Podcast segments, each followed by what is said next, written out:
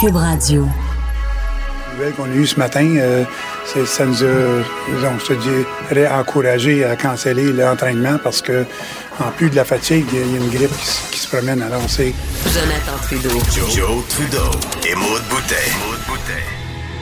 Franchement dit. Cube, Cube Radio. Bon mardi, aujourd'hui on est le 4 février 2020. Mon nom est Jonathan Trudeau. Bienvenue à Club Radio, bienvenue dans Franchement dit. Je suis en compagnie de Maude Boutet. Salut Maude, comment vas-tu? Salut, ça va bien, contrairement aux joueurs du Canadien. Il n'y a pas de grippe qui court ici. Ouais, c'est eux de un bon mat. Quand t'as la grippe, on a- tu mords. On a la grippe, euh, la, Qui la grippe se hein? promène. euh, on le fait avec ces prothèses-là, la, la grippe. La grippe. Je je suis malade, moi aussi. On n'a Ah. pas annulé, on n'a pas annulé la partie. Non. Ben non, t'es toute là. En plus, t'as mis un veston. T'es-tu à joute aujourd'hui aussi ou quoi? Hey, c'est rare que j'ai des vestons en ondes. En fait, ça ben arrive oui, jamais. vraiment. C'est pour ça que ça J'ai- m'a comme déstabilisé. Je suis toujours en chemise, les manches roulées. Et euh, quand je vais faire de la télé après ça, je mets mon veston. Mais là, aujourd'hui, j'ai essayé comme un, un nouveau style, vu que je fais pas de TV, mais que je suis sur la colline parlementaire. J'ai un- t-shirt avec un veston. Ben ouais. Tu sais, c'est un peu à la mode, là. décontracté, Tu sais, c'est un t-shirt euh, Ouais. très propre, là, pis ça. Ah ouais. Mais je me sentais pas à l'aise de faire comme le show en t-shirt.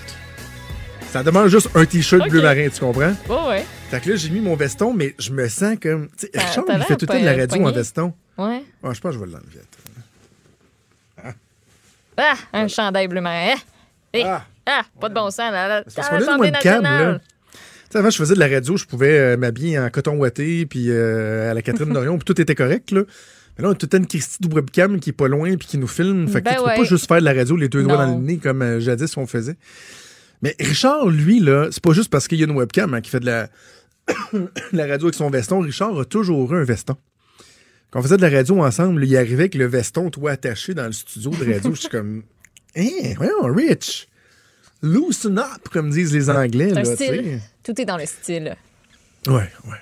Euh, Jason Kenny, euh, de, de la grande visite qui est, euh, Ben ouais. qui est au Québec aujourd'hui. Jason Kenny qui est dans une espèce d'entrevue exclusive. Si je, je- en tout cas, on, on a tenté, nous autres, de voir si c'était disponible, mais euh, c'est notre ami Mario Dumont qui a la chance de l'avoir à LCN en ce moment. On va, on va évaluer son français. L'intensité carbonique euh, de sable bitumineux depuis euh, la- l'an 2000 et avec les avances technologiques, on est en train de le réduire par un autre 20 Notre plus grand producteur de sable bitumineux, comme Suncor, Et, euh, euh, et, et les autres, Il est bon, son français? ils, ils ont fait Très, les bon. engagements pour net de zéro. euh, Considérant euh, qu'il doit pas le parler à chaque émissions de jour, euh, C'est 2000. pas vrai, ça C'est c'est. Fred qui vient d'ajouter un podcast de bon sens Pas de par-dessus. crise de bon sens. Euh, les euh, J'étais comme, je suis une émissions hallucination carboniques euh, de sable canadien sont moins bas que celles de pétrole Ah, aux évidemment, il défend euh, les oléodiques euh, et euh, les sables bitumineux, mais euh, son français est très, très bon. Jason Ben oui. Kenney aurait pu être un excellent candidat à la chefferie euh, du Parti conservateur. C'est sûr que là, au Québec, certains auraient dit « Oh, oh, non, non, au Québec, ça passera pas. Nous autres, on est tellement contre les pipelines. » Mais c'est pas vrai, ça! Arrêtez de dire ça, c'est pas vrai! Les Québécois, Maude, étaient contre le projet Énergie S il y a une couple d'années Oui. Qui était un mauvais projet. Le tracé était pas bon. Il n'y avait pas assez de redevances pour le Québec. On faisait juste servir comme de, de transmission, là, tu sais. Puis avait, tout le monde convenait que c'était pas bon Énergie S. Mais de dire que les Québécois sont contre les oléoducs en général, c'est pas vrai, là. Arrêtez. Ils sont contre le pétrole. Le nombre de, le nombre de voitures augmente d'année en année. On n'a jamais eu autant de chars que ça. Les F-150 sont vendus. Je sais pas que c'est une bonne chose, là, mais c'est une vérité, là. Fait que le discours de Jason Kenney, il est bon. Puis en même temps, faisons le lien avec ce qu'on discutait avec Jean-Denis Garon hier. L'Alberta a été euh, très, très, très imprudente au cours des dernières années.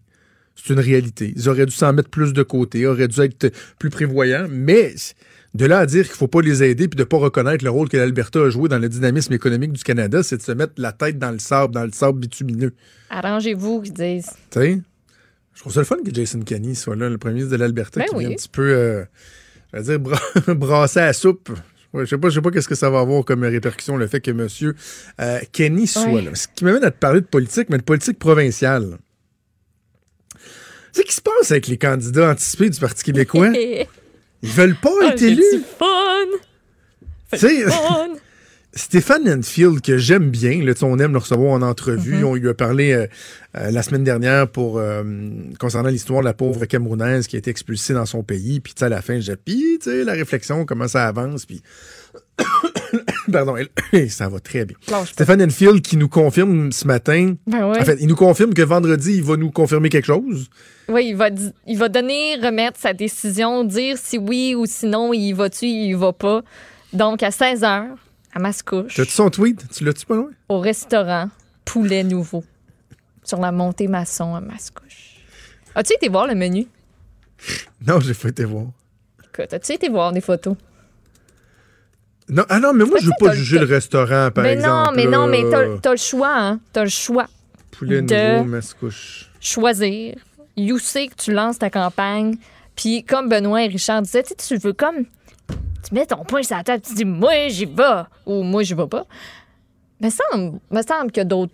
Il y a d'autres lieux à Mascouche. Parce que j'ai rien contre ce genre de, de, de restaurant-là. là. Nous autres, en, Non, non. en tournoi de hockey, en fait ça, à bon, Victoriaville, ça, on a mais- été chez Max Poutine. Max pas. Poutine, qui est euh, une institution à Victo, plus de 100 sortes de poutine sur le menu. Euh, pour un tournoi de hockey, c'était parfait. J'aurais-tu amené ma blonde là à Saint-Valentin? Non. J'aurais-tu annoncé mon intention de faire le truc le plus important de ma vie, de me lancer en, en politique, de tout mettre mes trips à la table avec euh, une cuisse de poulet pané, puis La- des chicken la wings, du petit chou. puis de la cause là. Euh, C'est juste ça, c'est juste ça. Il y- avait le choix, il y avait l'embarras du choix, mais ça va s'arrêter au Poulet Nouveau vendredi. Vendredi, 16 Mais ça, c'est ça. Bon, Vendredi voilà. Parce que le 16 poulet nouveau, le poulet nouveau, là? ça, c'est- c'est le side, là. Le, le fait que c'est au poulet nouveau, c'est l'à côté. C'est comme le Ouais. fait de se prendre un oignon français à côté de ta cuisse de poulet, là, au poulet nouveau. C'est l'à côté, ça, dans l'histoire. Transformer ta frite en poutine, tu sais, c'est comme. Exact. C'est un à côté. À la limite, tu peux euh, un peu juger, mais t'en fais pas l'essentiel de, de- de- de ton Exactement. analyse. Mais vendredi à 16h, une compagnie qui slack 1500 employés va se dire vendredi à 16h, c'est notre target. Quelqu'un qui veut se lancer en politique, qui veut donner, le, marquer le coup, parce qu'il y a déjà d'autres candidats qui sont là, puis il veut se donner là, le fameux momentum, là. Vendredi à 16h, la seule chose qui est pire que d'annoncer ça un vendredi à 16h au poulet nouveau de Mascouche, C'est de faire comme boulot. Frédéric Bastien. c'est de le faire sur Facebook un samedi soir à 11h comme Frédéric Bastien, l'autre candidat au PQ. Qu'est-ce que c'est ça? Mais tu sais, à la limite, là, ça, vendredi à Maude. 16 h, est-ce que ça peut être. J'essaye, là, je- hypothèse. Est-ce que ça peut être parce que tu veux faire ta tournée la fin de semaine? Tu veux que la fin de semaine, tu sais, des fois, c'est un petit peu plus tranquillos. Tu veux pas te faire upstager durant la semaine par quelque chose d'autre. Ça se peut-tu que ce soit ça? Tu sais, lui, il se planifie là, les shows du matin de la fin de semaine, là, mettons à LCN. Hey, personne, il est ouais, mais c'est pas, là que, c'est pas là que tu vas aller chercher un large auditoire? Et comme je t'ai dit, c'était une Non, mais, hypothèse. tu ce- Je non, mais attends, pas, ce, moi. ce que tu dis est loin d'être impertinent si tu l'appliques au dimanche, Maude. Ouais, Quand, les syndicats, ça- par exemple, sortent le dimanche, sais, l'autre fois, je parlais à Daniel Boyer, puis j'ai maudit que vous êtes bons, vous autres, les syndicats, vous avez le don de, de, de, de faire ça au bon moment. Tu sors un dimanche, c'est parfait parce que tu occupes l'espace médiatique le dimanche Mm-hmm. et en plus, tu te positionnes favorablement pour être dans l'espace médiatique le début de la semaine, le lundi, là où de toute façon l'actualité est un peu plus tranquille. Mais un vendredi soir à 16h, tu sais, ça, puis vraiment volontairement vouloir passer dans le beurre, là, tu, tu peux pas faire mieux que ça, là. Tu peux pas faire mieux que ça. Donc, Stéphane Enfield, vendredi 16h, ça va être à suivre. Et juste avant qu'on- aille en pause, bon, je parlais de Frédéric Bastien, de Stéphane Enfield. Juste, juste mentionner rapidement deux, euh, deux démarches péquistes ou souverainistes autres. Euh, parce que j'ai écouté hier euh, en rattrapage, tout le monde en parle, parce qu'évidemment, dimanche Oui. soir, j'a- j'avais mieux à faire en écoutant le Super Bowl. Et l'entrevue de Guy Nantel, qui n'a pas confirmé qu'il se lançait, mais on comprend que l'intention est là. Puis hier, il a même lancé un site Internet là, où les gens peuvent Ouais. euh, donner de l'information à leur sujet. Je n'ai vraiment pas été impressionné par Guy Nantel. Premièrement, au niveau de la rapidité de la démarche, si on disait que PSPP, Paul Saint-Pierre Plam- Plamondon, je disais que j'étais pas sûr, pantoute, pantoute, de sa démarche. Je disais, oui, oui, moi, il va y avoir un, premier- un référendum dans un premier mandat. La Guy Nantel dit que dans la première moitié d'un premier mandat, il y aura un référendum et qu'en Ouais. attendant, il n'y aura aucune réforme qui va être mise de l'avant. Mettre le Québec sur hold. Parce- Le temps de faire ça. mais si Guy Nantel pense que comme ça, il va se faire élire chef du PQ, bah peut-être. Mais éventuellement, premier ministre du Québec, en tout cas, j'ai beaucoup de misère à le voir. Je sais pas, j'ai pas été, euh, j'ai pas été impressionné. Là. Faudrait que j'aille écouter euh, cette entrevue Nantel qui dit avec, euh, avec sérieux que un des problèmes, un- un- une des raisons pour lesquelles il n'y a pas assez de femmes en politique, c'est parce que les, députés font des activités le dimanche. Là. Puis qu'une des premières lois qui passerait, ce serait d'interdire les députés à travailler le dimanche. Des petites nouvelles pour lui, là. Dans la réalité, quand tu es un pas. élu, tu choisis pas toujours ton horaire. là. Tu peux l'es avoir 24 la- heures sur 24, là, au final. Ben, tu peux avoir la ferme conviction de dire, tu moi, je vais concentrer du temps euh, à ma famille, mais c'est pas vrai que tu vas passer ton temps euh, le dimanche à dire, moi, non, moi, le dimanche, en tout cas, bref. J'ai pas été impressionné. Et que dire, que dire de Martine Ouellette qui était sur le plateau, tout le monde en parle, pour euh, vendre sa biographie. J'ai-tu vraiment Et manqué régler- quelque chose? Ah, tu devrais aller l'écouter. Ou pas. Par plaisir. Ou pas, là. Attends, attends, Mais attends. T'as- eu, du- t'as eu du plaisir? Ah, non, non. J'avais le front rouge à force de me taper à la tête. ça. Non, mais c'est parce que cette personne-là est en chicane avec tout le monde. Là. Règle ses comptes avec tout le monde. Mais pas avec les gens elle. concernés. Elle fait Ben, ça devant des milliers de gens, sauf la personne. Non, mais écoute, à vers le Concerné, Pauline? Marois, vers Bon, le Gilles encore, Duceppe, ok. vers le Jean-François Lisée, vers le tous les députés du Bloc Ben, du québécois, nouveau, vers hein? le et François Blanchet. C'est pas bon ce que François Blanchet fait là. Tu sais, c'est- quand je dis que c'est une personnalité toxique, là, parce que c'est- j'en reviens tout le temps au, au- au bon vieil exemple de la personne qui est à sens inverse sur le pont, puis qui se dit que gamin à gang de malades, ils roulent tout en sens inverse, là. Parce qu'à un moment donné, il faudrait peut-être que tu te regardes le nombril, là. Mais je pense pas que ça va arriver avec euh, Martine. On va faire une première pause. Et au retour, euh, le collègue Patrick Belrose qui vient nous parler des baleines volantes. Oui, Oui. bougez pas, on revient. Il est franc et nuancé. Jonathan Trudeau. La politique lui coule dans les veines. Vous écoutez Franchement dit. Il y a quelques mois de ça, le ministre de l'Économie, Pierre Fitzgibbon, annonçait un investissement euh, assez important, là, 30 millions du Ouais. gouvernement du Québec dans un projet, le projet Flying Whales, qu'on pourrait traduire par baleine volante. On s'en était un petit peu moqué quand, ça- quand Un c'était peu, sorti. Un petit un peu. On se questionnait sur euh, la pertinence euh, du projet, mais le gouvernement qui semblait y croire. Mais là, ce matin, le bureau d'enquête et le bureau parlementaire dévoilent des détails qui soulèvent encore plus de questions. À ce moment-ci, on va en discuter avec l'un des deux journalistes qui a travaillé sur le dossier, mon collègue Patrick Belrose, Journal de Montréal, Journal de, Québec, du bureau parlementaire. Salut Patrick. Bonjour, Jonathan. Bon, si tu veux peut-être resituer les gens pour, pour commencer, avant qu'on parle de la séquence, hein, la chronologie, ce que vous dévoilez aujourd'hui, rappelez c'est quoi le projet Flying Whales? Le projet Flying Whales, c'est le projet, c'est un- c'est l'idée en fait de réinventer le dirigeable qu'on a connu à l'époque dans les années 20, dans les années Un 30. bon vieux Zeppelin. Exactement. On se souvient comment ça a terminé d'ailleurs aussi. Oui. Mais le réinventer pour transporter des charges lourdes. Donc, par exemple, en France, ce serait du bois. Ici, au Québec, on parle de, ben, par exemple, de maisons, des bungalows qu'on pourrait amener dans le nord pour créer des, villages temporaires pour exploiter une mine, par exemple. Ou des pylônes électriques Oui. ou des pièces euh, d'éoliennes. Donc, euh, Selon le projet, on pourrait transporter jusqu'à 60 tonnes. Par contre, il n'existe toujours pas de prototype. Les brevets sont pas complétés non plus. Il y en a certains qui sont complétés, mais tout ce qui est propulsion est pas encore complété nécessairement. Donc, ce projet assez embryonnaire dans lequel Québec a décidé d'embarquer avec la France qui mène le projet et avec la Chine aussi, Evic, un grand constructeur en avionique qui, euh, qui a embarqué aussi à 25 là, dans le projet. Là, bon, dans- parmi les éléments qu'on apprend ce matin, peut-être d'abord euh, commencer par la valeur de notre investissement. Ce qu'on comprend, c'est que nos amis les Chinois, eux, ont fait des investissements similaires, mais avec une, valeur accrue, si au niveau de la participation. Exact. Comme je disais, dans le fond, EVIC euh, contrôle 25% Et pour entrer au capital, le Québec a aussi acheté 25 des parts, sauf qu'on a payé trois fois plus cher que ce qu'EVIC avait payé en 2017. 2017, ça fait pas si longtemps que ça. Et d'après ce qu'on peut voir de façon publique, le projet n'a pas avancé tellement non plus. On nous dit, il y a des nouveaux brevets, ils ont sécurisé une chaîne euh, pour reconstruire euh, le, le- projet, mais pourtant le projet n'existe toujours pas. Donc on se demande si on a payé le, bon prix.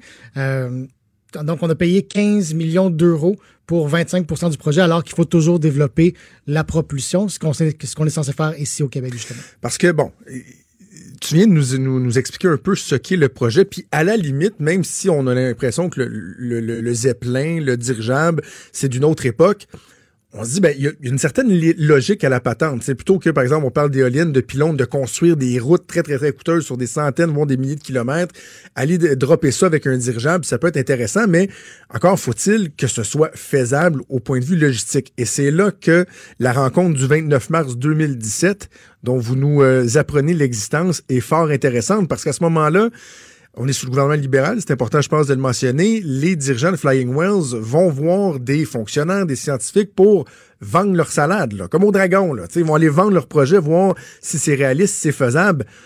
Ça s'est-tu bien passé, cette réunion-là, Ils n'ont pas tout à fait eu euh, l'écho qu'ils espéraient, disons.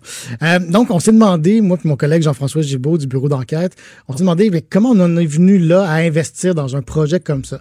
On a commencé à faire des appels, on a contacté plein de monde, tout ça. C'est sûr que c'est difficile parce que tous les chercheurs et universitaires sont toujours un petit peu liés à, ce domaine-là, donc euh, au domaine privé, peuvent être financés par le gouvernement. Donc, c'est difficile de faire parler les gens. Et là, on a fini par trouver la liste des gens qui avaient participé à la rencontre du 29 mars 2017 euh, dont tu parles. Oui.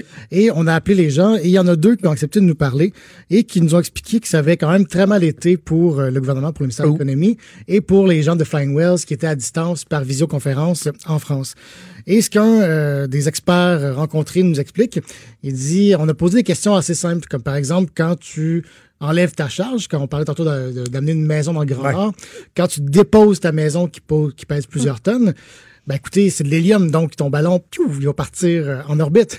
Il y a quelque chose de- sais, ça prend pas une physique, euh, un post-doctorat en physique pour Donc, comprendre. Qu'est-ce que vous allez faire pour éviter ça? Alors là, ce qu'il nous a raconté, il dit, ben, on a vu là, en France à travers la vidéo et les gens se concertaient, se posaient des questions, puis disaient, on va mettre de l'eau dans des ballasts. Alors là, l'expert dit, écoutez, dans le Grand Nord, euh, l'eau est pas tout à fait accessible facilement, soit elle est gelée, soit elle est très, très profond. Et puis, si vous allez prendre des pompes pour envoyer de l'eau dans des ballasts, ben, ça prend des camions pour amener les pompes. Donc, tant qu'à ça, amenez votre maison sur un camion. C'est ça. Ouais. Euh, il y a d'autres éléments aussi qui sont pas dans l'article parce qu'on avait une contrainte d'espace. On nous disait, par exemple, euh, un, un ballon dirigeable comme ça peut voler seulement 5 à 10 jours par mois, encore, selon les conditions météo. Et dans le Grand Nord, c'est encore plus difficile. Donc, euh, il y, a, il y a la question du vent aussi. Si le vent est à 30 nœuds face à toi et que ton ballon re- peut aller jusqu'à 35 nœuds, ben, t'avances à 5 nœuds. Parce que c'est un peu comme, faisons le parallèle avec euh, une montgolfière. Tu sais, Je comprends que le dirigeable a un peu plus de, de- de flexibilité, mais le matin, tu sors, tu regardes les vents, tu regardes les conditions, et là, tu vas décider si tu peux, euh, si tu peux euh, prendre, prendre les airs, prendre la route, si on veut, là, ou pas. Donc, c'est c'est très limité, là. Exactement. Quelques jours par mois. Et quand tu pars, si tu pars, par exemple, de Montréal pour aller dans le Grand Nord et qu'en chemin, la météo change ou ça prend trop de temps, faut que tu faut que atterrisses. Et là, quand tu atterris, ça te prend un hangar pour garder ton ballon. Sinon, il va partir au vent. C'est toutes des, des, des, questions que les chercheurs euh, ont posées aux gens de Flying Wells. Et on, on a des- une série de courriels euh, du ministère et aussi euh, du... euh, du CRIAC, là où avait lieu euh, la rencontre. Et on voit dans le courriel ben, que ces questions-là n'ont pas été répondues. Euh, Il y, a une question, y a un courriel de suivi qui dit, ben, dans une prochaine rencontre avec les gens de Flying Wells, ils pourront répondre aux questions soulevées. Ce qui est particulier, c'est que malgré ça, le ministère a quand même proposé le projet à l'époque à Dominique Anglade, qui était ministre de l'Économie. Et Mme Anglade a dit non. Ça nous a été confirmé autant par le cabinet de Mme Anglade que par euh, les gens du cabinet de M. Fitzgibbon qui disent oui, on est au courant que ça avait été refusé Euh. à l'époque. Malgré cela, on a des documents en euh, accès à l'information qui démontrent que le projet a été réactivé pendant la campagne électorale de 2018. Donc ça, c'est un bout que je m'explique mal, mais ça a été remis à l'ordre du jour. Euh, en août 2018, toujours pendant la campagne, on demande, excuse-moi, en septembre plutôt, on a euh, payé pour une, une étude de faisabilité. Et ensuite, quand il y a eu l'élection du nouveau gouvernement, il y a une note du sous-ministre Mario Bouchard qui dit euh, préparer une note pour le prochain ministre afin d'aller chercher une orientation quant à l'intérêt du Québec dans ce projet. Donc, un projet refusé parce que les chercheurs ont dit, en fait, on ne sait pas la raison pour laquelle c'était refusé, mais donc, les chercheurs avaient dit c'est une mauvaise idée. La ministre dit on refuse. Et malgré tout, quand le, nouveau gouvernement arrive, on resoumet le projet et là, c'était accepté par la CAQ.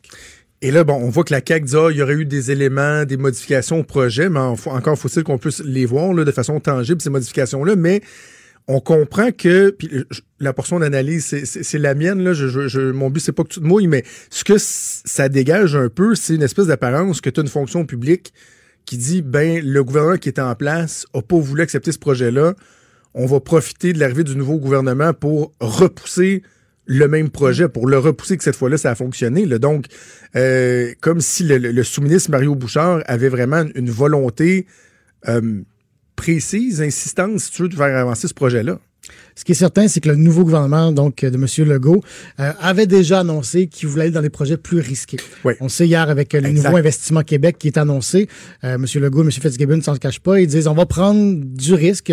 Et M. Fitzgibbon, ce qu'il expliquait euh, il y a quelques mois, il disait ben oui, dans 10 projets qui peuvent être risqués, il va y en avoir 3, 4 qui fonctionneront pas, qui vont planter, mais les six autres, ou proportion inverse, peu importe, euh, vont réussir et vont rapporter 10 fois la mise. Et là, ben, on sera, on sera gagnant. Donc, c'est un peu l'idée dans Flying Wells aussi. On arrive très, très tôt, on paye 30 millions. Si c'est un projet qui fonctionne, c'est quand même pas cher, honnêtement. Là. Je veux dire, si ça fonctionne, on peut avoir des doutes, mais si ça fonctionne, c'est pas cher. Donc, si on réussit à créer une nouvelle filière comme ça du ballon dirigeable et qu'on en crée de mémoire, c'est une centaine environ au Québec euh, qui serait produit si ça fonctionne, euh, ben oui, ça peut être très, très rentable. Sauf que aussi, on peut se demander, ben, pourquoi investir 30 millions dans une compagnie française? Euh, Monsieur Fitzgibbon va vous dire, ben, on fait une filière québécoise à côté pour développer tout ce qui est propulsion. Mais donc, euh, la question qu'on pose, c'est est-ce que c'est un bon investissement ou est-ce que c'est le genre d'investissement dont on a besoin au Québec? Est-ce qu'on a une idée des échéanciers? Là, tu parles d'une centaine de ballons, on- parce qu'il n'y a pas de prototype encore. Euh, à quel moment on pourrait penser voir dans les airs un premier Flying Whale? Le PDG de Flying Wells, Sébastien Bougon, affirme que euh, ça pourrait être d'ici deux ans que le, que le prototype volerait en France et que par la suite, euh, en- peut-être en 2023, on pourrait voir euh, ces ballons-là voler ici au Québec. Ça, c'est c'est M. Bougon qui a dit ça. Mais c'est certain que non. Les chercheurs s'obstinent encore à savoir c'est quoi la meilleure façon de faire voler cette bébelle-là. Toi, ça te tente-tu que ça vole au-dessus de ta tête? J'avais parlé à un expert, il m'avait posé la question. Il dit Toi, euh, ça vole au-dessus de chez vous, t'es-tu t'es-tu bien à l'aise avec ça? Puis la, Exactement, la réponse, c'est, c'est, ben, c'est non. Tu sais, il y a même pas. On n'a même pas de formation pour, par exemple, les pilotes. Il y a ça aussi, là. Il faut créer une formation pour former ces gens-là qui vont être à bord de ces gros ballons-là. Fait que, il y a tellement d'étapes avant d'arriver au moment où tu en Ouais. fais voler un pour quelque raison que ce soit. Là, c'est capoté. Exactement, c'est un peu ce que les experts euh, nous disaient. Ils nous disaient, écoutez, c'est- bien beau, si ça fonctionne, il faut encore que le fédéral accepte qu'on se promène avec une grosse maison oui.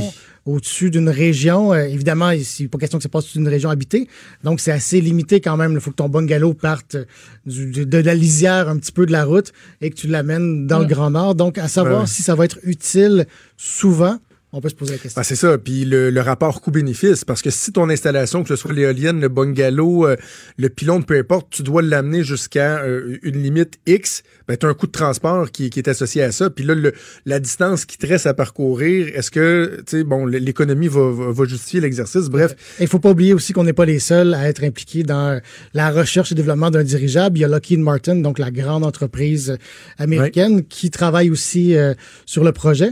Donc, il faut voir est-ce que nous, on va réussir à créer ce ballon-là, arriver sur le marché avant les Américains de Lockheed Martin, là, qui ont quand même des moyens considérables? C'est juste moi, monde qui accroche sur le nom du, du boss de Flying Whales, M. Bougon. Je, je pense que je Il vais juste dire ça inspire, comme ça. euh, il inspire pas Je vais le juste dire ça comme ça. Patrick, j'imagine que le gouvernement va être euh, questionné là-dessus. Ce qui est le fun de vous avoir en entrevue, c'est ce que tu disais tantôt, là, les petits bouts que vous avez pas assez de place pour rentrer dans le journal et qu'on a l'occasion d'aborder ensemble. Patrick Belrose. Il y a encore plein de choses qu'on n'a pas écrites. Oh, ben on va vous suivre. Patrick Belrose du, du bureau parlementaire du Journal de Québec et Journal de Montréal. Merci. Des débats, des commentaires, des opinions. Ça, c'est franchement dit. Cube Radio. Article très intéressant qui a été publié hier euh, dans la presse concernant euh, la relation, si on veut, entre la Société des alcools du Québec et euh, la Commission des liqueurs, comme il disait jadis, la SAQ, et les micro-distilleries québécoises. On sait que c'est un milieu qui est en, euh, pleine ébullition euh, au Québec. On a tendance à penser que la SAQ est gourmande. Est-ce que ça peut leur nuire? Si oui, euh, à quels égards? On va pouvoir euh, en discuter avec Jean-François Cloutier, Cloutier, qui est président de l'Association des micro-distilleries du Québec, également copropriétaire d'une distillerie, la distillerie du Saint-Laurent. On le rejoint en ligne. Monsieur Cloutier, bonjour. Bonjour. Avant, juste pour qu'on on comprenne bien, qu'on on sache de quoi on parle, lorsqu'on parle de micro-distillerie euh, au Québec, ça répond à quels critères euh, exactement?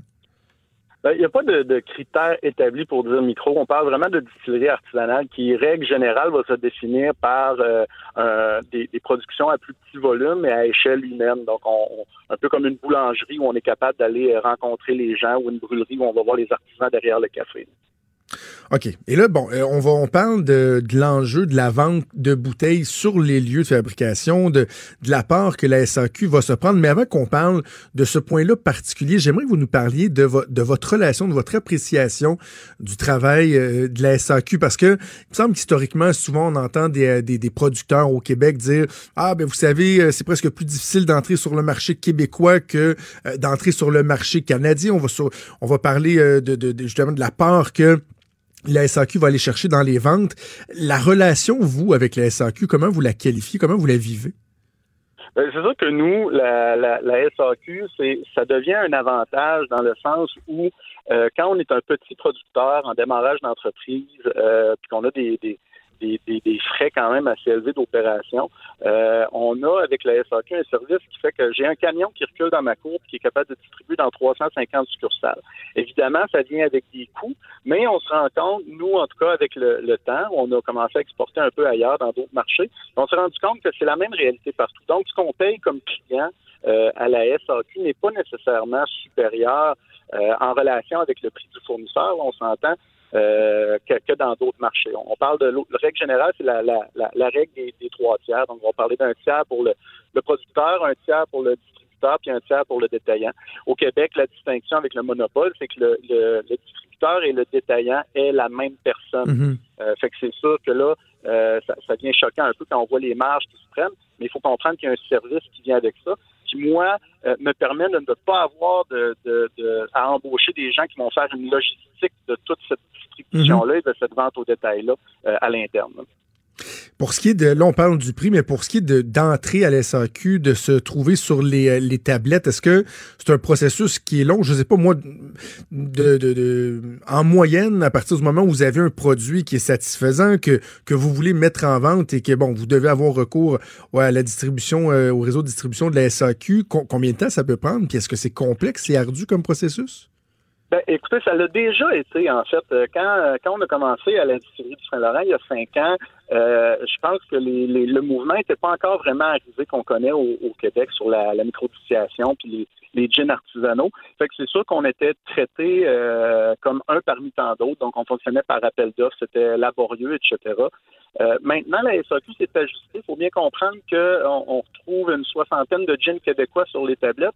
Euh, on est devenu, depuis les cinq dernières années, le plus grand marché de gin au Canada.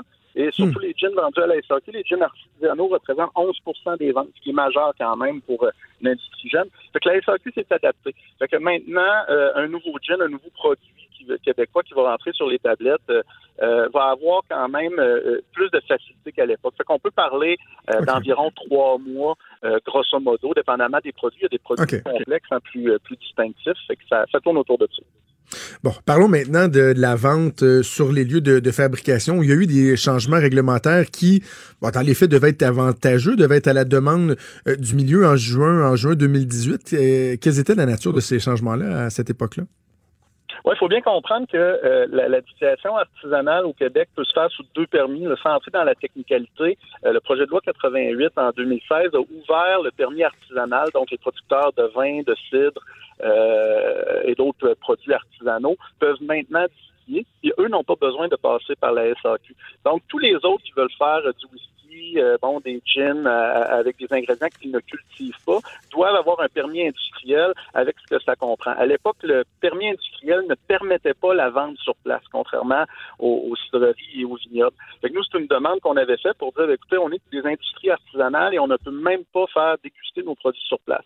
On a donc eu en juillet 2018 l'autorisation de le faire, mais à ce moment-là, c'est inscrit dans la loi, c'est le projet de loi 170, c'est inscrit dans la loi notre relation euh, avec la SAQ qui disait que pour avoir le droit de vendre un produit sur place, ce produit-là devait être racheté à la SAQ auprès de la SAQ. C'est à partir de ce moment-là que ça devient un peu plus gênant, les, euh, les marges qui sont prises. Ben, c'est ça, parce que là, dans le fond, depuis 2018, euh, vous avez le, loisir, la possibilité de vendre vos produits à même votre lieu de, fabrication, donc d'avoir une petite boutique à l'avant, d'avoir des employés qui sont là, on peut acheter le produit. Sauf que ce qu'on comprend, c'est que la différence dans le prix qu'on paye en boutique versus dans le réseau de la SAQ, elle est elle est pas très importante, faisant en sorte que ce qui justifie les, deux autres tiers qui ne vont pas à vous, dont vous parliez tantôt, le, réseau de distribution, euh, le transport, euh, les succursales de la SAQ, la SAQ n'a pas assumé ces charges-là, même qu'au contraire, vous, vous avez assumé la responsabilité de les mettre en marché, de payer des employés, mais l'équilibrage des, marges, des marges ne s'est pas fait pour autant, ça n'a pas suivi, c'est ça?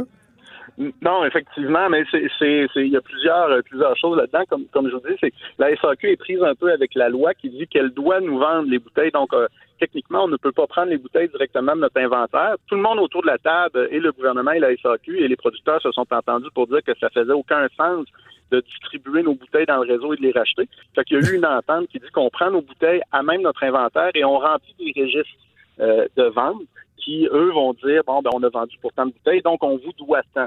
Euh, mais encore une fois, on prend la bouteille de notre inventaire, puis la SAQ n'y touche pas dans les faits. Fait que ce qu'on dit, nous, c'est, c'est que on, cherche la, l'équité avec les autres producteurs d'alcool, les producteurs artisanaux d'alcool du Québec, qui dit que quand on vend sur place, il euh, n'y a personne d'autre qui touche que nous, ben cet argent-là vient dans nos poches.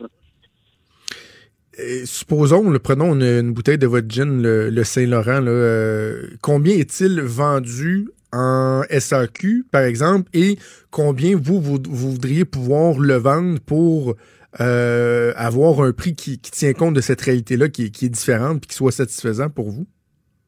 En fait, nous, ce qu'on, ce questionne, c'est pas tant le, prix de vente euh, final, hein, parce que il y, a des questions de volume là-dedans. Fait que si, mettons, on, dit, bon, ben nous, on le vend 13,65, la SAQ le vend 48,75, euh, même s'il est vendu 48,75, quand on se promène un peu dans le monde, on va voir les distilleries écossaises acheter euh, un whisky à la distillerie, ça revient pas moins cher seulement, on est capable de faire des productions en plus petits lots qui vont être un peu plus payantes pour le producteur. Donc, euh, limiter l'obligation de faire du gros volume pour être rentable, parce qu'on se parle souvent de distilleries qui sont tenues par euh, euh, des couples, des amis, c'est des, très petites productions, des, des, des, des, projets à petite échelle, qui fait que même si les marges sont très bonnes, l'idée, ce serait de dire, ben, peut-être qu'on pourrait faire de bonnes marges, mais en vendant de petites quantités et quand même se, tirer un salaire intéressant et surtout réinvestir dans la production de produits vieillis comme le whisky qui nécessite trois ans de vieillissement. C'est pour ça que vous dites que dans sa forme actuelle, la loi, c'est comme si le message qu'elle envoyait, c'est que des spiritueux artisanaux, on n'en veut pas tant. On veut du volume pour pouvoir le vendre euh, dans le réseau puis que les marges soient satisfaisantes pour tout le monde. Alors que en encourageant la, création de spiritueux artisanaux, ben, euh, vous pourriez en faire en plus petite qualité, en quantité, demeurer tout de même rentable en le vendant notamment sur, sur les lieux de la fabrication. Exactement, comme on connaît dans la dans l'industrie de la microbrasserie, euh, on a des brewpubs, on a on a plusieurs modèles d'affaires. C'est la même chose chez les vignobles, chez les, chez les cidreries c'est ce qu'on demande, dans le fond, c'est l'équité avec les autres producteurs d'alcool. On est dans, une espèce d'ambiguïté réglementaire où tout le monde est un peu pris avec ça, mais au final, c'est nous qui payons les frais parce qu'on peut pas avoir le loisir de développer nos entreprises. Il faut bien comprendre le contexte euh, au Québec, mais le contexte planétaire aussi où les spiritueux explosent présentement à l'échelle mondiale. Puis on veut aussi pouvoir bénéficier de ça, pouvoir mettre le Québec euh, en position euh, avantageuse là-dedans. Il faut qu'on puisse réussir à développer nos entreprises sur notre territoire. Sentez-vous de l'ouverture euh, du côté des autorités, du côté de la SAQ, ou euh, est-ce qu'on est dans un cul-de-sac? Non, on, était dans un cul-de-sac, je vous dirais, il y, a, quelques années. On sent vraiment une ouverture, il y, a, un changement de cap qui est donné. Je pense que les gens comprennent bien notre réalité. Puis, faut pas être naïf non plus. Euh, je veux dire, ça vend très bien. si on n'existait pas il y a cinq ans, en 2018, on a généré comme 48 millions de ventes à la SAQ cette année, pour 2019, je pense qu'on n'est pas loin des 100 millions à, à mais c'est, les gens, les gens, les Québécois veulent des spiritueux québécois et ils nous encouragent. Maintenant, il faut qu'on cet, encouragement-là, cette vague-là puisse se refléter aussi chez les producteurs pour qu'eux autres puissent s'en sortir, euh, puis survivre et continuer à, faire des, productions super intéressantes de produits euh, du terroir.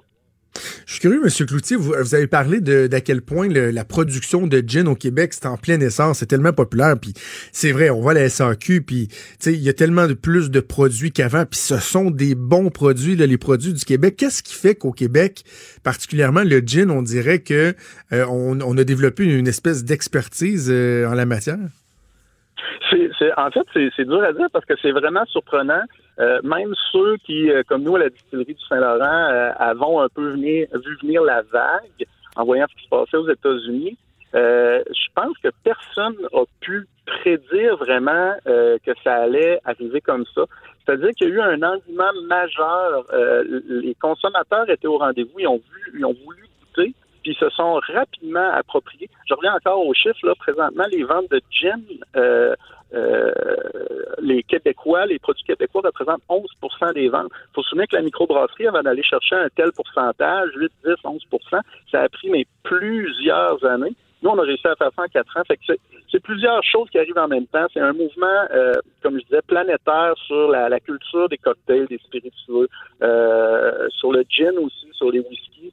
Euh, puis c'est cette volonté-là des, Québécois d'avoir un peu aussi quelque chose qui reflète leur, territoire, leur nationalité, leur identité à travers les produits, comme le font les Américains, comme le font d'autres régions du Canada puis ailleurs dans le monde. Mais les gens se le sont appropriés puis honnêtement, c'est très dur à dire ce qui explique qu'on est devenu le plus grand marché de gin au Canada. Je pense que honnêtement, euh, ce serait, bien malin celui qui pourrait prétendre euh, l'avoir vu venir à ce point-là. C'est ça, parce que c'est pas parce que, par exemple, euh, on a un climat idéal pour la culture de certains éléments. Je veux dire, la, la bite de Genièvre, euh, je pense pas que ce soit propre au Québec, mais c'est intéressant de voir que cet intérêt-là se, se développe. Autre question, curiosité sur euh, le processus créatif. Vous dit, bon, à partir du moment où vous avez un produit, à peu près trois mois là pour le mettre sur les tablettes dans la SAQ, mais créer un produit à partir du moment où vous dites, ouais, on va faire un nouveau gin, faire des essais et erreurs, comment ça se passe, puis combien de temps ça peut prendre? Ben, ça, va dépendre. C'est ça qui est le fun de la distillation, contrairement à, d'autres alcools, c'est qu'on a, on n'est pas limité à une matière première, euh, puis on n'est pas limité non plus à un produit fini. C'est-à-dire qu'avec un même alambic, souvent, on peut produire et des gins, et des absinthes, et des aquavites, euh, et des whiskies, et, des rhums, et des acérums.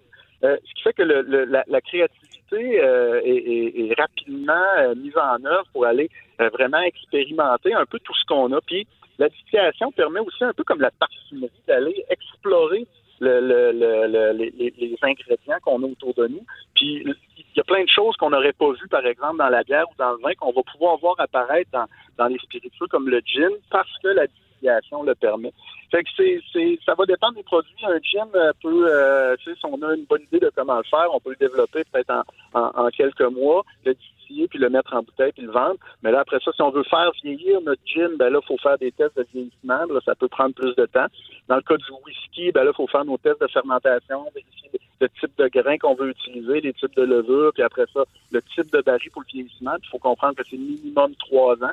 Fait que ça va vraiment dépendre, mais une très, très belle ouverture sur la créativité. En fait, ce qu'on connaît présentement avec le gin au Québec, on va juste le voir exploser avec les produits qui s'en viennent. On a vu des distilleries qui ont sorti leur premier whisky. Puis euh, d'ici cinq ans, plusieurs distilleries vont avoir des whiskies, des acérums. Là, on va tomber dans un autre registre de créativité. Ça va être vraiment intéressant à suivre.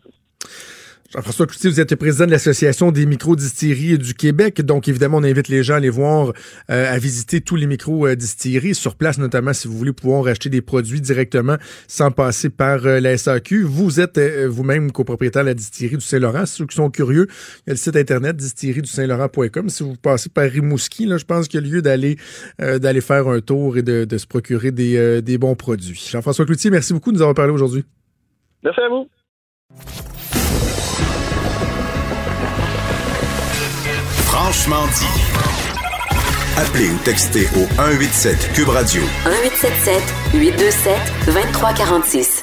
Si vous êtes un auditeur de Cube Radio intéressé à la politique américaine, peut-être qu'hier soir, vous vous êtes couché en vous disant les résultats des caucus de l'Iowa sont pas encore sortis, mais demain matin, Luc La Liberté est dans Franchement dit, je vais avoir tous les résultats en disant aussi peut-être mes pauvres animateurs, commentateurs qui pendant tout ce temps-là pédalaient, pédalaient. Avec quoi dans les mains? Avec du gros vide. Argent, Luc, les résultats qui sont toujours pas sortis. Ben, écoute, je rigole, mais en même temps, je me disais, parce qu'on est tous dans les médias, puis parfois télé, radio, combiné. C'est pas le fun de faire du pas, Pas de oh, matière première, là. Il y, a, une limite à commenter le dernier sondage ou les derniers ragots, les derniers potins de corridor. je, je, vous raconte une anecdote, tu sais. Hier, euh, j'étais à la joute à 15 heures, puis on avait euh, Christian Dubé, le président du Conseil du Trésor, pour parler euh, de la lettre ouverte qu'il avait publiée hier, s'adressant au syndicat. Puis bon, évidemment, on sait pas ce qu'on va dire à la joute, mais on a un plan de match, là, tu sais. Puis là, on savait qu'on faisait un petit mot d'ouverture chez Caroline Saint-Hilaire, une petite ligne, là, 30 secondes chaque, pas long, parce que Christian Dubé était en entrevue avec nous, puis après ça, on revenait là-dessus. Et l'entrevue se passe, Christian Dubé, lui, est à l'étage en dessous, là, donc c'est les, les, les, les techs d'ici qui gèrent tout ça. Il y a eu un petit problème dans. En fait, il y a eu des changements dans les lignes téléphoniques là, au cours des derniers jours. Et quand ils sont venus pour aller à Christian Dubé, ben, ils se sont rendus compte que lui, il entendait pas, le son n'était pas là. Mais ça s'est pas rendu en ondes. là. Tu sais, C'est en faisant les tests à la régie. Et là, nous, on comprend que finalement, il est pas encore là. Donc, tu étires le temps. Tu fais une petite minute de plus, mais tu tu sais, tu te dis en même temps, je veux pas partir sur une longue explication parce que peut-être qu'ils vont dire, OK, c'est beau, on rentre. Et là, moi, dans mon petit studio ici à Québec, Luc, tu connais très bien, tu étais là il y a 30 secondes. oui. La salle de montage et l'espèce de régie où ils font toutes les connexions téléphoniques, c'est juste à côté. C'est un, c'est un petit garde-robe. là. Et là, c'était le branle-bas de combat autour de moi. Parce qu'il y a quelque chose qui marchait pas. Dans la salle de montage, Montréal essayait d'appeler pour parler au technicien qui lui parlait avec son cellulaire dans la salle de, dans, la petite salle à côté. Et le téléphone sonnait ultra fort. Puis c'est un téléphone que t'as une voix gentille qui dit le numéro qui appelle en même temps. Appel en provenance de 514. Et là, à pause, j'ai su que dans mon micro, ça pognait, là. Il l'entendait. non. on a... Fait que finalement, on a fait comme 10 minutes à pas savoir ce qui se passait avec le monde autour de moi qui courait. Et là, tu te dis, God, j'espère que ça n'a pas trop paru. Et bref, tout ça pour dire que des fois, tu as des défis comme ça en télé Ouais. ou en radio. Faut que tu fasses du temps. Ça fonctionne pas. Faut pas que ça paraisse. Et hier, les gens qui analysaient la politique américaine, c'est pas 10 minutes, eux, c'est pas une demi-heure, c'est des heures et des heures qu'ils ont fait sans heures. rien ce avoir. que, ce que Maud évoquait, il y a à peu près que CNN qui couvrait ça vraiment en temps réel, le seconde par Ouais. seconde. Et à un moment donné, on sentait, là, on regardait d'abord, les mâchoires étaient crispées. Puis à un moment donné, c'était écouter la politique et les médias, ça va ensemble. On profite un de l'autre. là. Vous nous fournissez de la matière Oui. première, puis vous avez besoin de nous pour mousser vos idées ou votre stratégie. Et là, hier, on sentait, puis à un moment donné, ça a fini par exploser. Il y avait un comme- problème, là. Oui, ben voilà, grosso modo, là, Le modèle organique fonctionnait comme le modèle organique. Il n'y avait plus de convergence nulle part. Donc, grosso modo, ce qu'on a fini par dire, c'est écoutez, l'Iowa, vous aviez une job à faire, un seul boulot à accomplir. Vous êtes le premier État à voter. On préserve ce statut-là, ce privilège-là pour vous, et on n'est même pas en mesure d'obtenir un seul Ah, que j'aime résultat. ça. Pas après 15 minutes, Ouais. pas après une demi-heure, après 3 heures, 4 heures. Et finalement, bon, on est allé au lit hier soir, tout le monde, en ayant absolument rien à se mettre sous la dent, ou si peu. Ça me fait penser à la, la page Twitter You only had one thing to do. Oui, Ouais. voilà. C'est Exactement. ça. Mais bon, OK, là, les gens nous écoutent, Oui. Luc, puis ils disent, ben bon, mais qu'est-ce qui s'est passé? Donc, passé? on est euh, au lendemain, là, tu sais, il est- il est 11 h Je sais qu'il y a des gens qui vont nous écouter en rediffusion aussi, mais on est 11 h le lendemain des caucus. Ouais. On n'a toujours pas eu de résultat. Qu'est-ce qui s'est passé? Ça me prend juste une petite mise en contexte. 2016, Hillary Clinton l'emporte devant Bernie Sanders par 0.3 Et l'équipe de Bernie Sanders, le pointage qu'on avait, chacune des équipes, bien sûr, euh, cumule ses propres renseignements, chacune de son côté. Et on sent l'étonnement du côté de Bernie Sanders. Lui, il est convaincu qu'il a devancé Mme Clinton. Et déjà, il suppose que Parti démocrate avantage à l'occasion, Mme Clinton. Donc, on a dit, en Iowa, vous allez devoir être beaucoup plus transparent par rapport à vos résultats. euh, et moi, je voudrais que ça change. Et, et on sait que finalement, la campagne de Bernie a été tellement populaire, euh, on n'a pas eu le choix au sein du Parti démocrate d'apporter des changements. Même Mme Clinton avait modifié sa plateforme électorale en cours de route. Il, il y a eu du poids, M. Sanders, en 2016. Et donc, l'Iowa, hier, tentait une nouvelle... C'est archaïque ce qu'on fait. c'est une, euh, la, la procédure des caucus. Là, on remet ça en question depuis des années. Mais là, on avait dit non seulement euh, on va laisser les gens dans les petites salles, hein, dans l'ensemble des circonscriptions, tenter de se séduire mutuellement pour euh, changer de camp, mais on va fournir les résultats plus rapidement parce qu'on va introduire une nouvelle application. Et hier, Donc, on gardait le modèle archaïque, mais Voilà. en y ajoutant un petit swing plus technologique Plus pour technologique. accélérer la patente et, Et- garantir la fiabilité. Ouais, et ce qui s'est produit, imaginons qu'on est dans un gymnase ou une salle paroissiale, euh, il y, a toujours, il y, a- il y a deux moments. Il y a le premier vote qu'on prend. Quand les gens rentrent, on dit, ben, allez rejoindre l'équipe du candidat que vous avez choisi. Donc, il y en avait six majeurs, là. on va dans les six. Et ensuite, ben, vous avez un certain temps pour négocier. Puis, on refait le décompte à la fin de la soirée, euh, combien il en reste dans chacune des équipes. Mais surtout, ça, ça peut être intéressant. Qui a changé de camp? Ouais. Et ceux qui ont abandonné Biden ou Sanders, est-ce qu'ils sont allés chez le rival direct ou ils sont allés voir Buttigieg ou Claude Bouchard ou peu importe? Donc, grosso modo, hier, on avait dit, bon, ben, quand on va noter tout ça, faut être parfaitement transparent, on va le noter à la main. On va prendre une photo des résultats, puis ensuite, on va les transmettre grâce à l'application. Ah, j'ai vu de m'arracher les cheveux de sa tête. Oui, Voyons, le exactement, Maud. Aux États-Unis, ça. quand, aux États-Unis, je pense que c'est le titre de mon prochain billet d'ailleurs dans le journal. Pourquoi faire simple quand on peut faire Ouais, compliqué? ça. Et ce qui s'est passé hier, et là, c'est absolument ahurissant, c'est qu'à la fin de la soirée, quand est venu le temps d'acheminer les résultats, ben, le résultat à la main, la photo et l'application, il y a des résultats pas partout, mais il y a des résultats qui ne concordent Ça pas. marche pas.